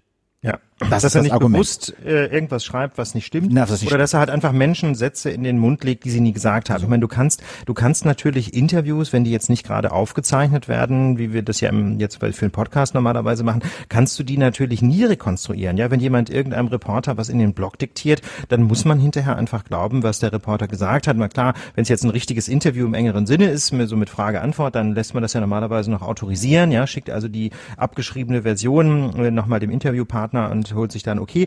Aber ähm, normalerweise, wenn das, wenn das eben quasi nur so ein, sagen wir, lockeres Interview ist als Recherchegrundlage, ähm, dann, dann gibt es einfach keine Möglichkeit, als dem Journalisten zu glauben. Ja, da, dazu sagen wir gleich noch was. Da habe ich mir ein paar Gedanken zu gemacht, äh, was okay. sozusagen die Lehren aus der aus der Kiste sind. Ja. Das zweite ist aber, finde ich, ähm, sozusagen der der rein faktische Workflow, was durchläuft so ein Text beim Spiegel und wann landet der im Blatt. Da lesen das natürlich Redakteure, es lesen Abteilungsleiter und es lest die Doc und ähm, so und das eine ist so das rein faktische, wofür die Doc zuständig ist. Da hätte man vielleicht stutzig werden können. So haben wir auch wohl mal nachgefragt. Aber de facto konnte der jahrelang da agieren, ohne dass ihm da jemand reingeht. Das zweite sind aber die, sagen wir mal, die Abteilung oder die, die, die Redaktionsleiter und die Kollegen. Und da glaube ich, denen muss man den Vorwurf machen, dass sie die Geschichten einfach zu toll fanden, dass sie zu verliebt sind in tolle Reportagen, ja, dass die und äh, dass sie, dass sie sozusagen, dass dieses Genre der Reportage, der Geschichte, dass das verherrlicht wird und dass Leute, die das beherrschen und die da gute Sachen abgeben, nicht genug hinterfragt werden, sondern in, in der Journalisterei, und das wird auch durch diese Preise illustriert, haben diese Geschichtenerzähler ein enorm hohes Ansehen und einen hohen Stellenwert. Und da wurde einfach zu unkritisch alles übernommen. Das stimmte einfach zu gut und ähm, sie sind zu verliebt in diese Geschichten, die so ein bisschen Drama haben, wo so dramatisiert wird, den guten Anfang und einen guten Schluss und das passt alles. Und ich glaube, davon haben sie sich zu sehr einnebeln lassen. Da hätten sie skeptischer sein müssen und sagen, kann das wirklich sein? Ist, da sind, da sind Absätze in diesen Geschichten, wo du dich echt fragst, really? Ja irgendwie. Ist das, kann das wirklich sein? Und äh, da würde ich auch, was die Aufbearbeitung des Spiegels jetzt äh, anbetrifft, echt einen kritischen Punkt machen. Die haben, der, der Fichtner, äh, jetzt noch Redakteur, demnächst äh, in der Chefredaktion des Spiegel, hat halt aufgeschrieben, äh, mehr oder weniger den Stand der Dinge. Auf den Artikel beziehen wir uns hier auch, wenn wir erzählen, was da schiefgelaufen ist. Ähm, äh, sagen wir mal, da würde ich mehrere Punkte dran kritisieren. Also das eine ist, dass er genau dieses etwas reißerische Geschichten erzählen in diesen Beitrag fortführt und seine eigene Rolle überhaupt nicht reflektiert. Also Stefan Niggemeier hat in Übermedien, äh, Link packen wir in die Shownotes, äh, könnt ihr ein Abo abschließen, lohnt sich, unterstützt ihr guten Journalismus. Ähm, der hat das auch äh, in, für Übermedien aufgeschrieben, dass sozusagen diese eigene Rolle, dieser, dieses Ökosystem, was geschaffen wird aus Geschichten, die stimmig sein müssen, die dramatisiert sein müssen, die verdichtet sein müssen, die überspitzen, so, dass das überhaupt nicht hinterfragt wird, weil das das Ökosystem ist, in dem Druck auf solche Leute ausgeübt wird, äh, wie Relotius, eben genau solche Geschichten zu liefern. Ja. So. Du meinst also, er ist im Grunde so eine Art Produkt dieses Systems, das, ja. das mindert jetzt nicht seine persönliche Nein. Schuld. Natürlich selbstverständlich hätte seine journalistische Ethik äh, ihn davon abhalten müssen, Dinge aufzuschreiben, die nicht zutrafen. Aber auf der anderen Seite würdest du sagen, na, das System ähm, schafft halt ein enormes Risiko, dass Menschen diesem Druck nicht standhalten und dann die Ethik hinten anstellen im Interesse der schönen Geschichten, die eben über alles gehen. Genau. Ja. Und, und so ist diese Geschichte im Spiegel, diese Aufarbeitung, diese erste, auch geschrieben. Da wird quasi der Kollege hingerichtet. Ja, also. Ja, das muss man so sagen. Das muss man einfach sagen. Der wird quasi vernichtet. Das fängt schon damit an, so ein, am Tag, als seine Karriere endete oder irgendwie sowas sinngemäß.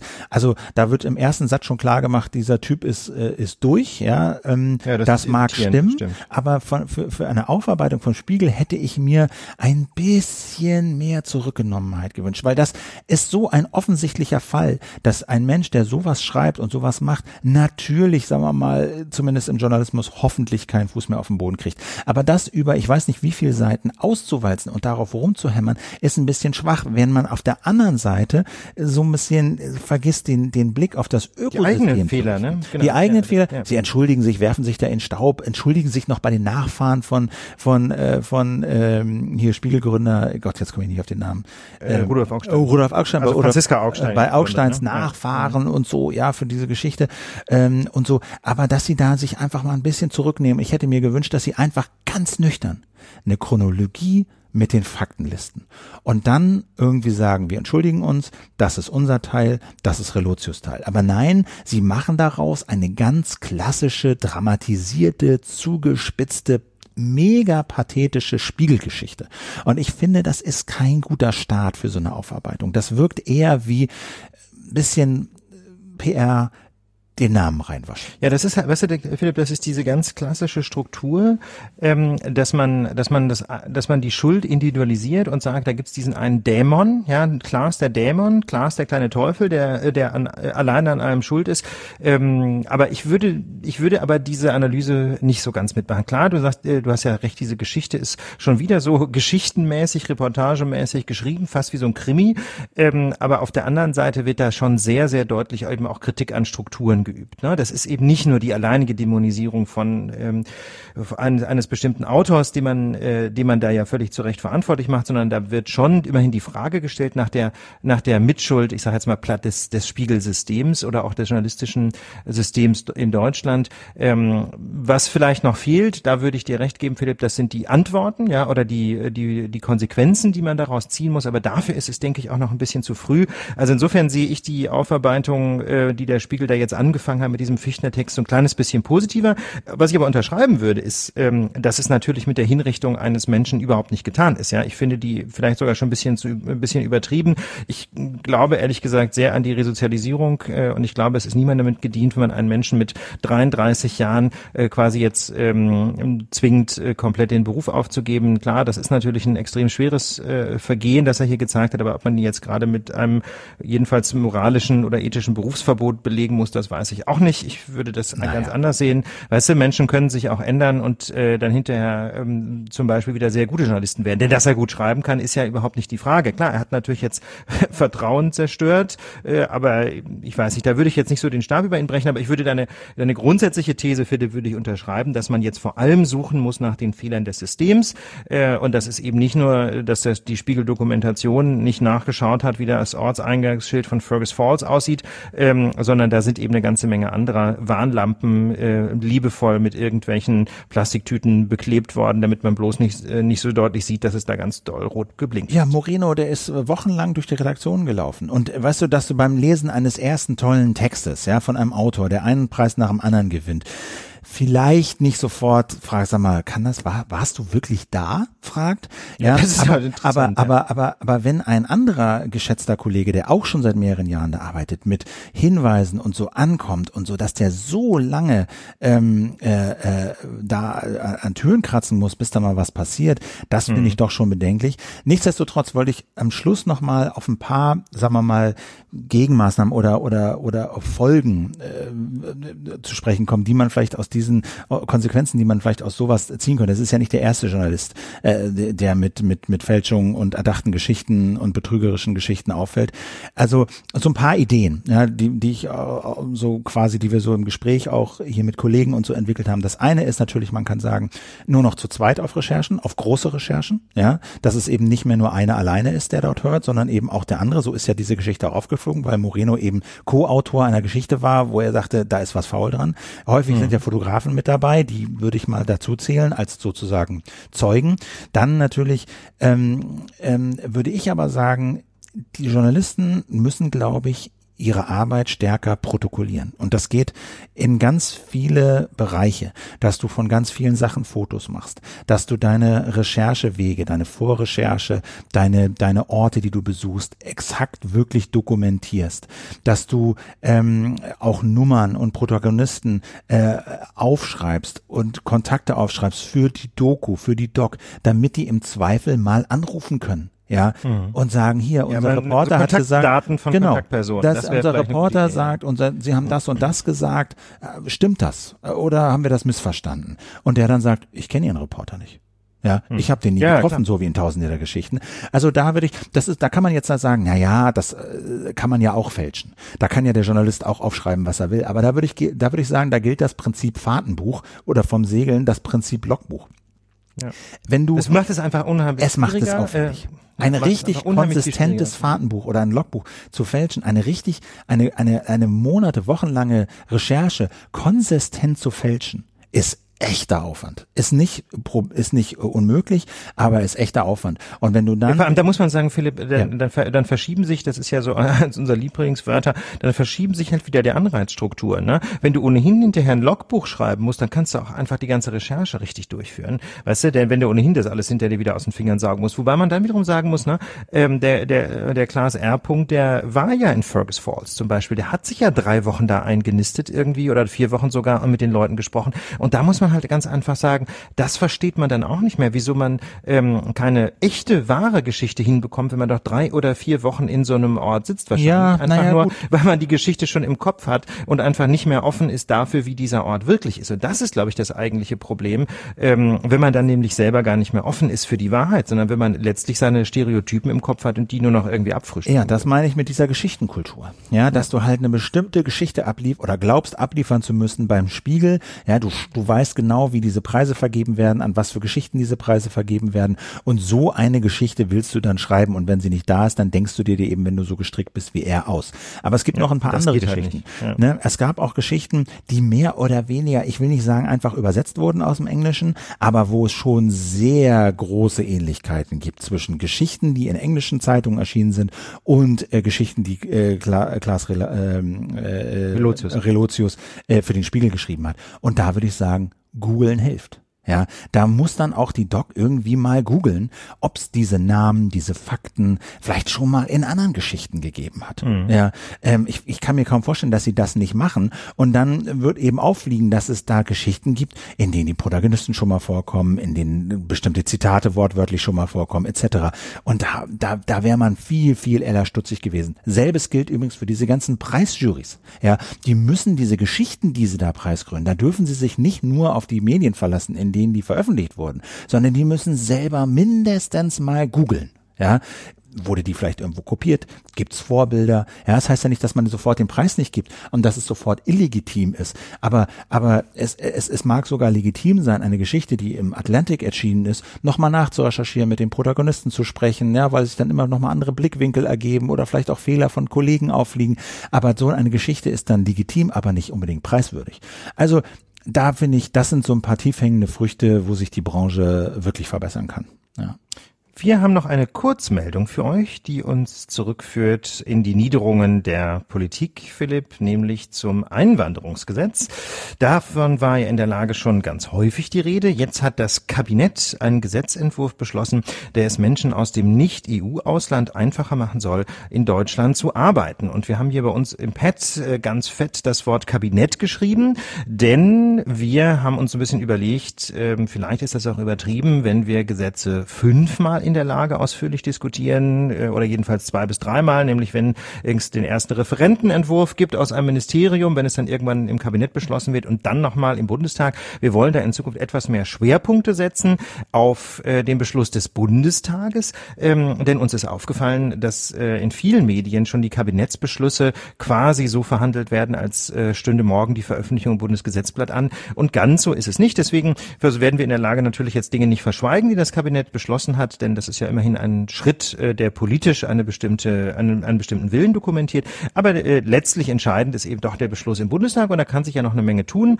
Ähm, zum Beispiel beim, äh, bei der Mietpreisbremse 2.0, ähm, da hat der Bundestag äh, das Gesetz ja nochmal deutlich nachgeschärft, ja, also noch ein bisschen mieterfreundlicher gemacht, äh, womit eigentlich keiner gerechnet hatte. Insofern ist das ein gutes Beispiel dass, dafür, dass man die Kabinettsbeschlüsse nicht zu hoch hängen muss. Aber Philipp, ähm, trotzdem wollen wir natürlich kurz vermelden, was drin steht. Was hat denn das Kabinett jetzt beschlossen? Genau, also das Kabinett, nochmal, Bundeskanzlerin und ihre Minister, sozusagen die Regierung, haben einen Gesetzentwurf beschlossen. Der muss jetzt, der geht in den Bundestag, da wird er dann abgestimmt, geht durch die Ausschüsse und wenn er dann nach der dritten Lesung beschlossen wird, dann steht er im Bundesgesetzplatz und dann gilt es. Aber jetzt hat eben das Kabinett so dieses Initiativrecht, kann also ein Gesetz einbringen. Das haben sie jetzt gemacht.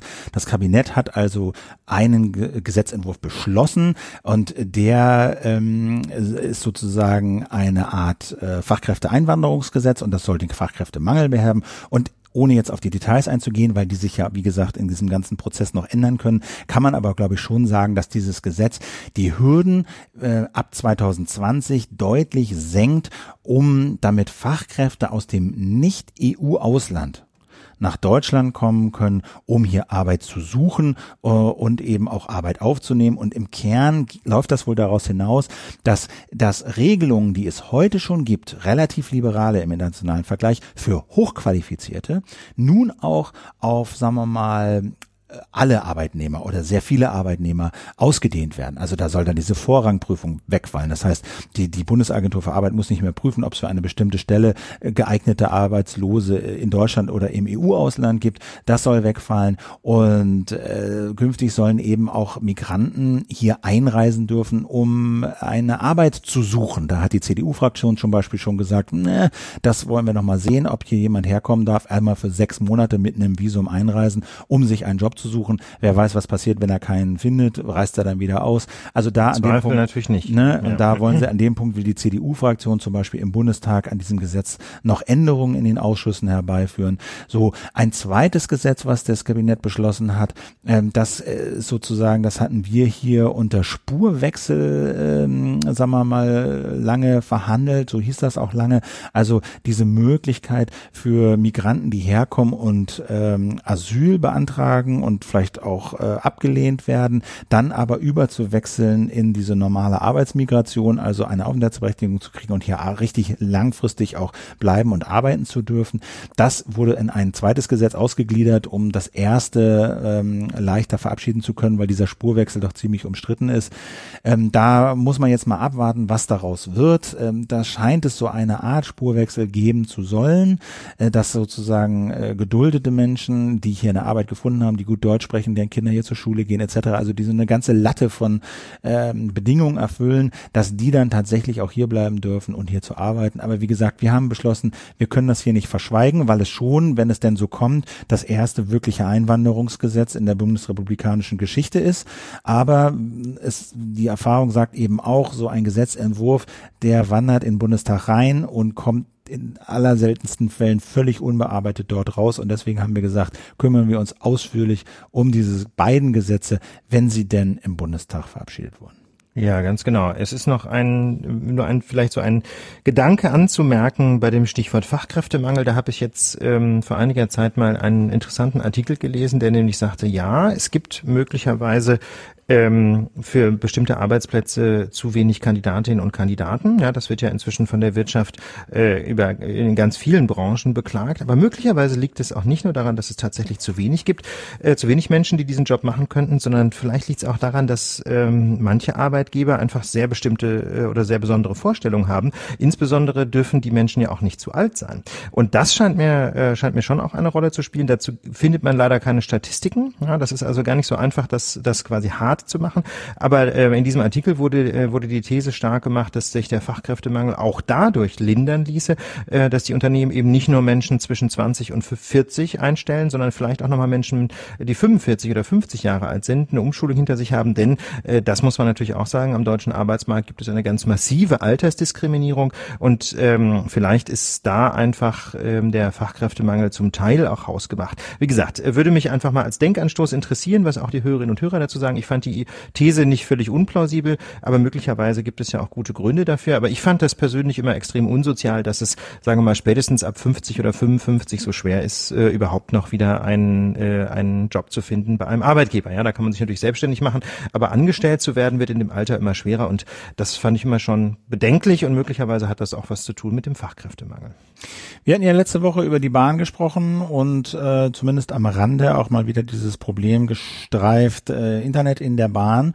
Und da hat sich äh, ein Mitarbeiter der Bahn gemeldet, äh, wir nennen ihn mal Melvin. Der ist äh, bahnintern zuständig für die WLAN-Systeme der DB Regio, also der Tochter, die die äh, ja den den Regionalverkehr quasi äh, betreut. Er sagt, er ist da zuständig für 80 Prozent der WLAN-Systeme in den DB Regio-Zügen und er hat uns auch hier gestattet, äh, quasi darüber zu reden. Ähm, aber er sagt, seine Argumentation war, also wenn es um Internetempfang äh, und Mobilfunkempfang in den Zügen geht, sagt er, dann ist der Mobilfunkempfang an der Strecke nur eine Seite der Medaille, weil wir ja argumentiert hatten, naja, die Bahn kann ja eigene Masten aufstellen, kann sich um eine 5G-Lizenz bewerben und so, und dann wird das alles super. Er sagt, naja, da, die, da, da, wahrscheinlich eher nicht, wird sich mit 5G viel ändern, ähm, weil das die andere Seite des Problems nämlich die Modems sind. Also diese Geräte, die quasi die Daten empfangen und im Zug zur Verfügung stellen. Und er sagt, ähm, das seien im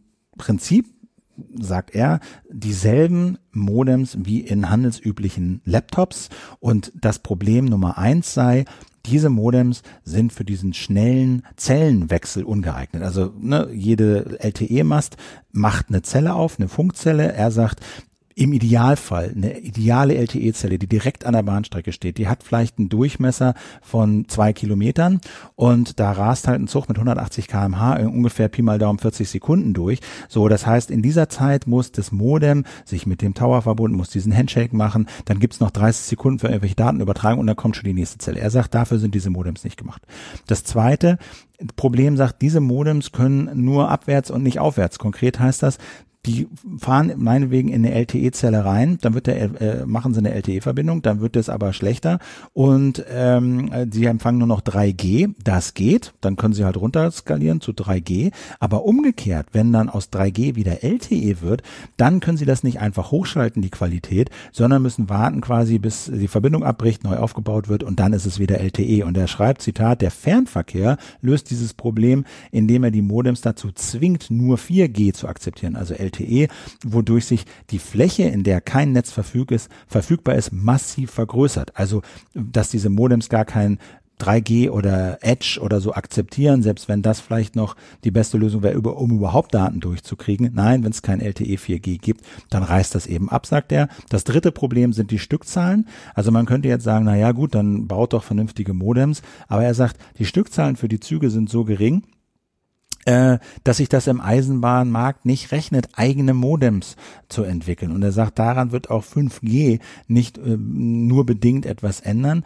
Und Punkt 4 ist, warum es vielleicht auch sich nicht lohnt, solche Modems zu entwickeln. Alles, was in Züge eingebaut wird, äh, jedenfalls das meiste, vor allen Dingen solche, solche technischen Sachen wie Router und Modems müssen zertifiziert werden vom Eisenbahnbundesamt. Er sagt, Kostentreiber ist die EN 50155. Das ist eine Vorschrift, wonach als solche Modems zertifiziert werden müssen, damit die halt mit dem Bordfunk nicht korrelieren, damit es irgendwie keine, ja, wir keine Ahnung, wenn nicht irgendein Kunde sich da einhackt und irgendwie den Zug zum Bremsen bringt. Und er sagt, pro Komponente die zertifiziert werden soll. Router, Modem. Pro Komponente kostet das die Hersteller 30.000 Euro, so eine äh, Zertifizierung. Und das muss der Hersteller, diese Kosten muss der Hersteller dann wieder auf diese relativ geringen Stückzahlen umlegen, was es dann alles wieder sehr teuer macht. Ich finde das bedingt ja. überzeugend, weil ich denke, na ja, dann kostet das halt mehr. Aber so ist das halt im Flugzeugbau auch oder? Ja, also ich muss ganz ehrlich sagen, ich finde, klar, ähm, ich finde ehrlich gesagt, dass äh, dieser letzte Punkt, der ist schon skurril, den mal ganz ehrlich, ja, okay, ähm, wenn dieser Router natürlich irgendwie mit dem Zugnetz, mit dem Fahrbetriebsnetz äh, zusammenhängt, dann ist das natürlich ein Sicherheitsproblem, dann muss der möglicherweise allen möglichen Standards genügen, aber ähm, wenn man das trennen würde, ja, wenn man den Router einfach nur so in den Zug einbaut, ohne Kontakt zu der sonstigen Zugelektronik, da muss man sagen, macht das doch keinen Unterschied, ob das äh, jetzt der Router von der Bahn ist oder einer der 50 kleinen WLAN-Router, die die Passagiere ja. mit sich rumtragen oder eins der 500 Handys an Bord. Also das finde ich schon einen deutlichen Fall von Überregulierung. Also das, wenn das tatsächlich so ist, wir haben das natürlich jetzt nicht gecheckt, ja, findet man ja auch so ohne weiteres nicht raus, welche Regeln jetzt gelten für diese Router. Aber ich denke mal, warum soll der Mel uns da nicht die Wahrheit sagen? Aber das, das klingt für mich schon nach einer Überregulierung.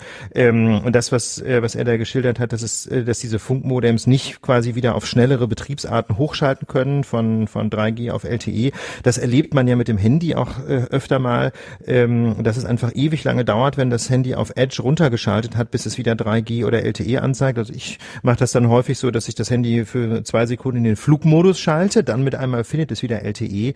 Ähm, aber das ist natürlich eigentlich nicht der Sinn des Erfinders und da würde ich mal denken, da müssen die Firmwarehersteller doch mal was dran machen.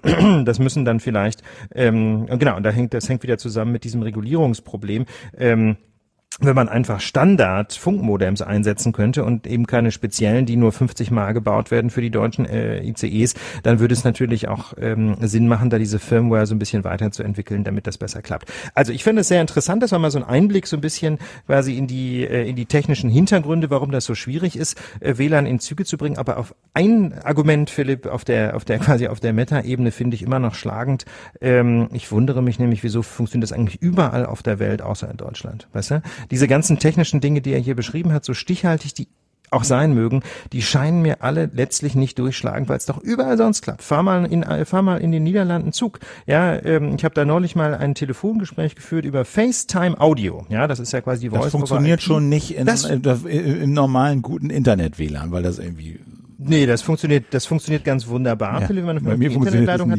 Ich habe eine halbe Stunde in diesen Zug in den Niederlanden telefoniert. Das war ein, so eine Art Regionalzug in den Niederlanden und äh, ich hatte durchgehend kristallklare FaceTime-Audioqualität. Und da muss ich ganz einfach sagen, wenn das in den Niederlanden geht, klar war jetzt ein Regionalexpress, aber meine Güte, was der Mel uns da geschrieben hat, ist auch Regionalzug. Ich begreife es nicht. Äh, das Einzige, was mir noch als, äh, als Erklärung einfällt, die nicht auf die Bahn zurückfällt, ist, vielleicht ist das deutsche Mobilfunknetz tatsächlich so dramatisch schlechter als das Netz in den Niederlanden und das wiederum ist ja tatsächlich der Fall. Aber vielleicht ist es auch einfach so, dass dieses WLAN in den Zügen, das ist ja auch ein Dauerbrenner in der Lage, letztlich einfach in vielen oder jedenfalls weitgehend ein Folgeproblem ist äh, unserer schlechten Mobilfunkversorgung. Wir haben ein Bevor wir euch in die Weihnachtsferien äh, verabschieden, noch ein. Ja, ihr müsst jetzt ganz stark sein, ja? Genau. Die, die Lage geht bald in die Weihnachtspause. Dazu gleich mehr. Ein, ein Thema für nee, den Knabenchor. Na, wir dachten, wie kann man so eine Folge besser ausklingen lassen als äh, mit dem Thema Knabenchor? Ein weihnachtliches ja die Thema. große Zeit der, der Knabenchöre, ne, muss man sagen. Ähm, wir könnten jetzt hier das anstimmen, aber ich glaube, dann äh, würden das will, zu, das will glaube ich keiner. ja, also Weihnachtsoratorium von Bach und so. Ne, das erklingt natürlich Jauchzet überall. Die, frohlocket. So sieht's aus. die Tage. Ne? Ja. Aber und das ist hier schon noch mal ein interessantes Thema, denke ich, auch für die Lage. Diese frohe Botschaft, die verkünden eben meistens Jungs und keine Mädchen. Ne? Denn viele Chöre sind reine Jungchöre und es dürfen bei vielen gar keine Mädchen mitsingen. Ja. Und da ist jetzt die Frage, korrekt oder nicht? Ja, also man muss sich das wirklich mal vor Augen führen. Ne? Viele Spitzenensembles in diesem Bereich haben eine Mädchenquote von genau null. Ja, der Leipziger Thomanerchor, die Regensburger Domspatzen, der Dresdner Kreuzchor und auch der Tölzer Knabenchor alle diese Chöre lassen keine Frauen oder keine Mädchen zu. Das hat natürlich historische Ursprünge, war vielleicht schon vor tausend Jahren so, Aber wenn man jemanden wegen des Geschlechts ausschließt und nicht aufgrund irgendwelcher Sachgründe, dann ist das schlicht eine verfassungswidrige Diskriminierung und da muss man sich dann schon sehr genau überlegen, ob das so bleiben kann. Ähm, warum eigentlich, fragte sich unter anderem die Berliner Anwältin Susanne Brecklein und hat jetzt mal ähm, darüber ein bisschen publiziert und auch mit dem Deutschlandfunk ein Interview geführt. Ähm, die ist nämlich Mutter einer Tochter und hat sich sehr geärgert, dass ihre Tochter nicht in bestimmten Chören mitsingen könnte. Und ähm, eine der klassischen Fragen ist dann, ähm, wieso lässt man denn nicht einfach, ähm, ähm, oder wieso können denn nicht einfach die Mädels in Mädchenchören singen? Ja, sollen doch die Jungen in Jungschören singen und die Mädchen in Mädchenchören. Auf den ersten Blick macht das schon Sinn. Das Problem ist bloß, ähm, dass die Ausbildung in diesen Elitechören, wir haben eben eine kleine Liste vorgelesen, einfach besonders gut ist. Und wenn man da systematisch keine Mädchen zulässt, dann bekommen die eben auch äh, vielleicht immer noch eine gute Gesangsausbildung, aber eben nicht mehr die Ausbildung des Leipziger Thumana-Chors, die und oder von einem der anderen berühmten Chöre oder sehr guten Chöre und das ist eben doch nochmal eine ganz andere Liga und man muss ja auch ganz ehrlich sagen, man schließt ja auch keine Mädchen mehr von besonders guten Unis aus. Ne? Nee, aber man wo kämen wir denn dahin, wenn Yale jetzt zum Beispiel oder meinetwegen auch in Deutschland irgendeine Elite-Universität äh, ausschließlich Männer ausbilden würde? Das würde ja keiner mehr mitmachen. Aber man könnte ja argumentieren, also so ein Chor, so ein, so ein Knabenchor hat seinen eigenen Klang. Das ist einfach historisch gegeben. Das ist wie so ein Instrument, wie so ein historisches Instrument. Das klingt halt so und das soll so klingen und deswegen dürfen da nur Jungs mitsingen. Ja, also der Deutschlandfunk äh, hat da zum Beispiel mal eine Musikwissenschaftlerin danach gefragt, an Christine Mecke, und die hat das in der Tat so vertreten und gesagt, äh, na, mag ja nicht so wahnsinnig viel ausmachen, aber es ist eben doch nicht derselbe Klang. Ähm, Susanne Brecklein hält dagegen. Äh, das höre man überhaupt gar nicht. Und außerdem, wenn es da tatsächlich heute noch Unterschiede gäbe, dann sei das im Wesentlichen eine Frage der Stimmausbildung und nicht der Auto äh, Anatomie. Ja, also mit anderen Worten, es ist jetzt nicht der weibliche Kehlkopf, der nicht in der Lage wäre, so wie ein Knabe zu klingen, sondern sondern das liegt einfach daran, dass, ähm, dass die Mädchen, die da mitgesungen haben und die da möglicherweise so minimale Abweichungen äh, produziert haben, äh, klanglicher Art, dass die einfach eine andere Stimmausbildung genossen haben und dass es deswegen so ist. Mit anderen Worten, ein Problem, das sich genau dadurch lösen würde, so Susanne Brecklein, dass man Mädchen in diese Chöre von früh an mit aufnimmt. Jetzt kommt aber Druck in diese ganze Geschichte, ausgerechnet vom Bundesfinanzhof, dem obersten deutschen Gericht in Steuerfragen. Wie äh, mischen die sich denn da ein? Ja, das ist ganz interessant. Der Bundesfinanzhof ist, wie gesagt, das oberste Gericht für Steuerfragen und damit auch zuständig für die Fragen der Gemeinnützigkeit. Ähm, und da hat der Bundesfinanzhof äh, vor einem Jahr etwa ein ganz interessantes Urteil gefällt, und zwar ähm, über die Freimaurer. Die Freimaurer haben nämlich ihre Gemeinnützigkeit verloren, weil sie keine Frauen aufnehmen, hat der Bundesfinanzhof entschieden, und zwar, weil der maßgebliche Paragraph 52 der Abgabenordnung für die Gemeinnützigkeit zur Voraussetzung macht, dass äh, die Tätigkeit der Förderung der Allgemeinheit dient. Und, so der Bundesfinanzhof, und ich finde das auch ganz überzeugend, äh, man fördert eben nicht die Allgemeinheit, wenn wenn man, wie die äh, Freimaurer eben, einer Tätigkeit nachgeht, die nur Männern zugutekommt. Und ähm, diese Entscheidung betrifft eben jetzt natürlich direkt keinen Chor, sondern sie betrifft direkt die Freimaurer. Aber es fällt ja nicht so wahnsinnig schwer, die Argumentation zu übertragen und zu sagen, ein Chor, ähm, der tatsächlich nur Knaben ausbildet, musikalisch und Mädchen systematisch ausschließt, vielleicht dient er ja auch nicht mehr der Allgemeinheit eben, weil er eben äh, Frauen von dieser musikalischen Frühausbildung ausschließt. Aber du hast ja am Anfang auch gesagt, also das ist eigentlich ne, offensichtlich eine verfassungswidrige Diskriminierung, dass man, dass man, dass man Mädchen nicht zu Knabenchören zulässt. Jetzt kann man natürlich auch solche, sag mal, Diskriminierung rechtfertigen, wenn es höher stehende, sagen wir mal, Rechtsgüter gibt oder so, kann man das unter Umständen sowas rechtfertigen. Reichen denn jetzt diese wenn überhaupt minimalen klanglichen Unterschiede aus, um diese Diskriminierung von Mädchen zu begründen? Ja, das ist ganz schwierig, Philipp, und da würde ich mich auch ungern zu einer definitiven Antwort durchringen, schlicht und ergreifend, weil ich mich dazu nicht genug auskenne mit, äh, mit, mit den akustischen Details von, von Knabenchören. Äh, das werden wohl letzten Endes die Gerichte entscheiden müssen, wenn es tatsächlich hart auf hart kommt. Aber vielleicht zeigen die betroffenen Chöre ja auch einfach etwas mehr Offenheit und lassen um des weihnachtlichen Friedens zum Beispiel auch Mädels zu. Denn, mal ganz ehrlich, was spricht denn eigentlich gegen Tumanerinnen? Und damit würde ich sagen, ist die Lage für dieses Jahr abschließend dieses Jahr. und grundsätzlich erörtert. Gibt so keine es. offenen Fragen mehr. Äh, wir danken euch äh, fürs Zuhören. Wir machen jetzt eine kleine Weihnachtspause. Wir lassen eine Lage ausfallen und melden uns Anfang Januar zurück. Vermutlich, genau. Vermutlich, genau. Und ganz genau. Schauen wir mal. Auf jeden Fall sind wir äh, bald wieder für euch da. Wir können aber noch darauf hinweisen, dass ihr eine Möglichkeit habt, das zu kontern, wenn die Sehnsucht nach der Lage zu groß wird. Dann könnt ihr euch nämlich zum Beispiel ein Ticket für die Lage live in Bamberg klicken, wobei das ja eben, wie gesagt, nicht in Bamberg Downtown ist, sondern in einem Ort unmittelbar in der Gegend von Bamberg, aber ist leichter zu erklären, wenn wir sagen, es ist bei Bamberg, da ähm, Tickets bekommt ihr seit kurzem unter ähm, der Domain unter der Internetadresse lage.live. Neun Zeichen, lage.live gibt's Tickets für die nächsten Live-Shows. Genau, es gibt auch noch einen kurzen Hinweis auf unseren äh, Shop unter Küchenstudio äh, slash Shop. Ähm, da habe ich aus Dafke äh, für einen privaten Zweck neulich ein Teddybär erstellt mit Lage-T-Shirt. Und den war ich, wie gesagt, eigentlich nur zum privaten Zweck bestellt. Und dann hatte ich aber ein Foto bei Instagram mal geschossen. Und dann kam der Kommentar Hashtag Lagebärnation und Lagebärnation. Fand ich natürlich großartig und dann war auch die Frage, können wir den denn irgendwo kaufen? Und dann habe ich gesagt, na gut, dann stellen wir ihn frei und jetzt gibt's also im Shop Lagebärnation. Äh, für Weihnachten wird's nicht mehr reichen, aber äh, vielleicht kann man ja auch irgendwie zur nächsten Gelegenheit sich das mal erstehen. Genau, wenn ihr gerne einen kleinen süßen Teddybär äh, bei euch daheim hättet, der euch an die beiden Brummbären von der Lage der Nation erinnert, dann könnt ihr euch jetzt im Küchenstudio Shop einen solchen klicken.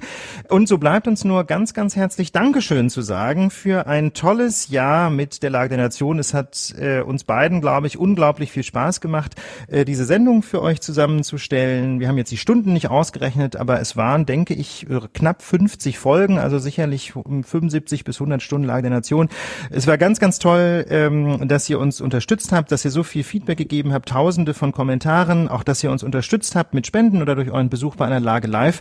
Ähm, ich kann nur sagen, eine ganz, ganz tolle Erfahrung ist es, äh, diesen Podcast mit Philipp zusammen zu gestalten und ich hoffe, ihr bleibt uns gewogen äh, und bleibt dabei und habt tolle Weihnachtstage. Genau, ich wollte das auch noch mal sagen an dieser Stelle. Ich habe das neulich äh, in einem Mailwechsel auch noch mit jemandem gesagt, also äh, Stichwort Finanzierung und ja, wir wir wir haben Werbung äh, und das ist auch ein, ein großer und wichtiger Teil unserer äh, Finanzierung, aber ich bin so wahnsinnig froh und dankbar, dass wir auf mehreren Standbeinen stehen. Dass wir wirklich ja. de facto vier Finanzierungsstandbeine haben, dass wir die Werbung haben, dass wir das Abo haben, dass wir einfach Daueraufträge haben und dass wir die Lage live haben.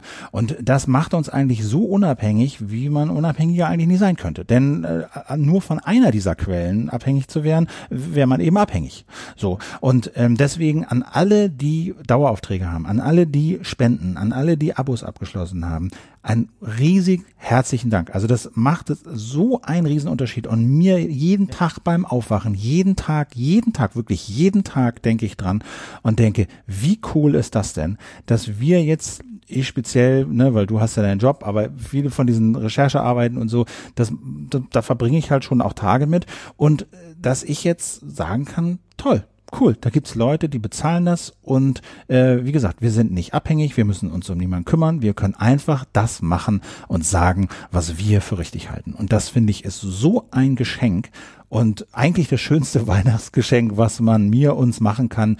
Und deswegen ganz, ganz herzlichen Dank dafür. Ja, auch von meiner Seite nochmals herzlichen Dank. Das macht wirklich großen Spaß. Und äh, in diesem Sinne denke ich äh, nochmals frohe Weihnachten, schöne Feiertage, äh, grusame Tage auch mit euren Lieben. Kommt gut ins neue Jahr 2019 und wir hören uns ganz bald wieder, wenn es wieder heißt, willkommen zur Lage der Nation. Auf auch bald. dann, schönes, schönes Weihnachten, guten Rutsch. Bis denn. Tschüss. Ciao.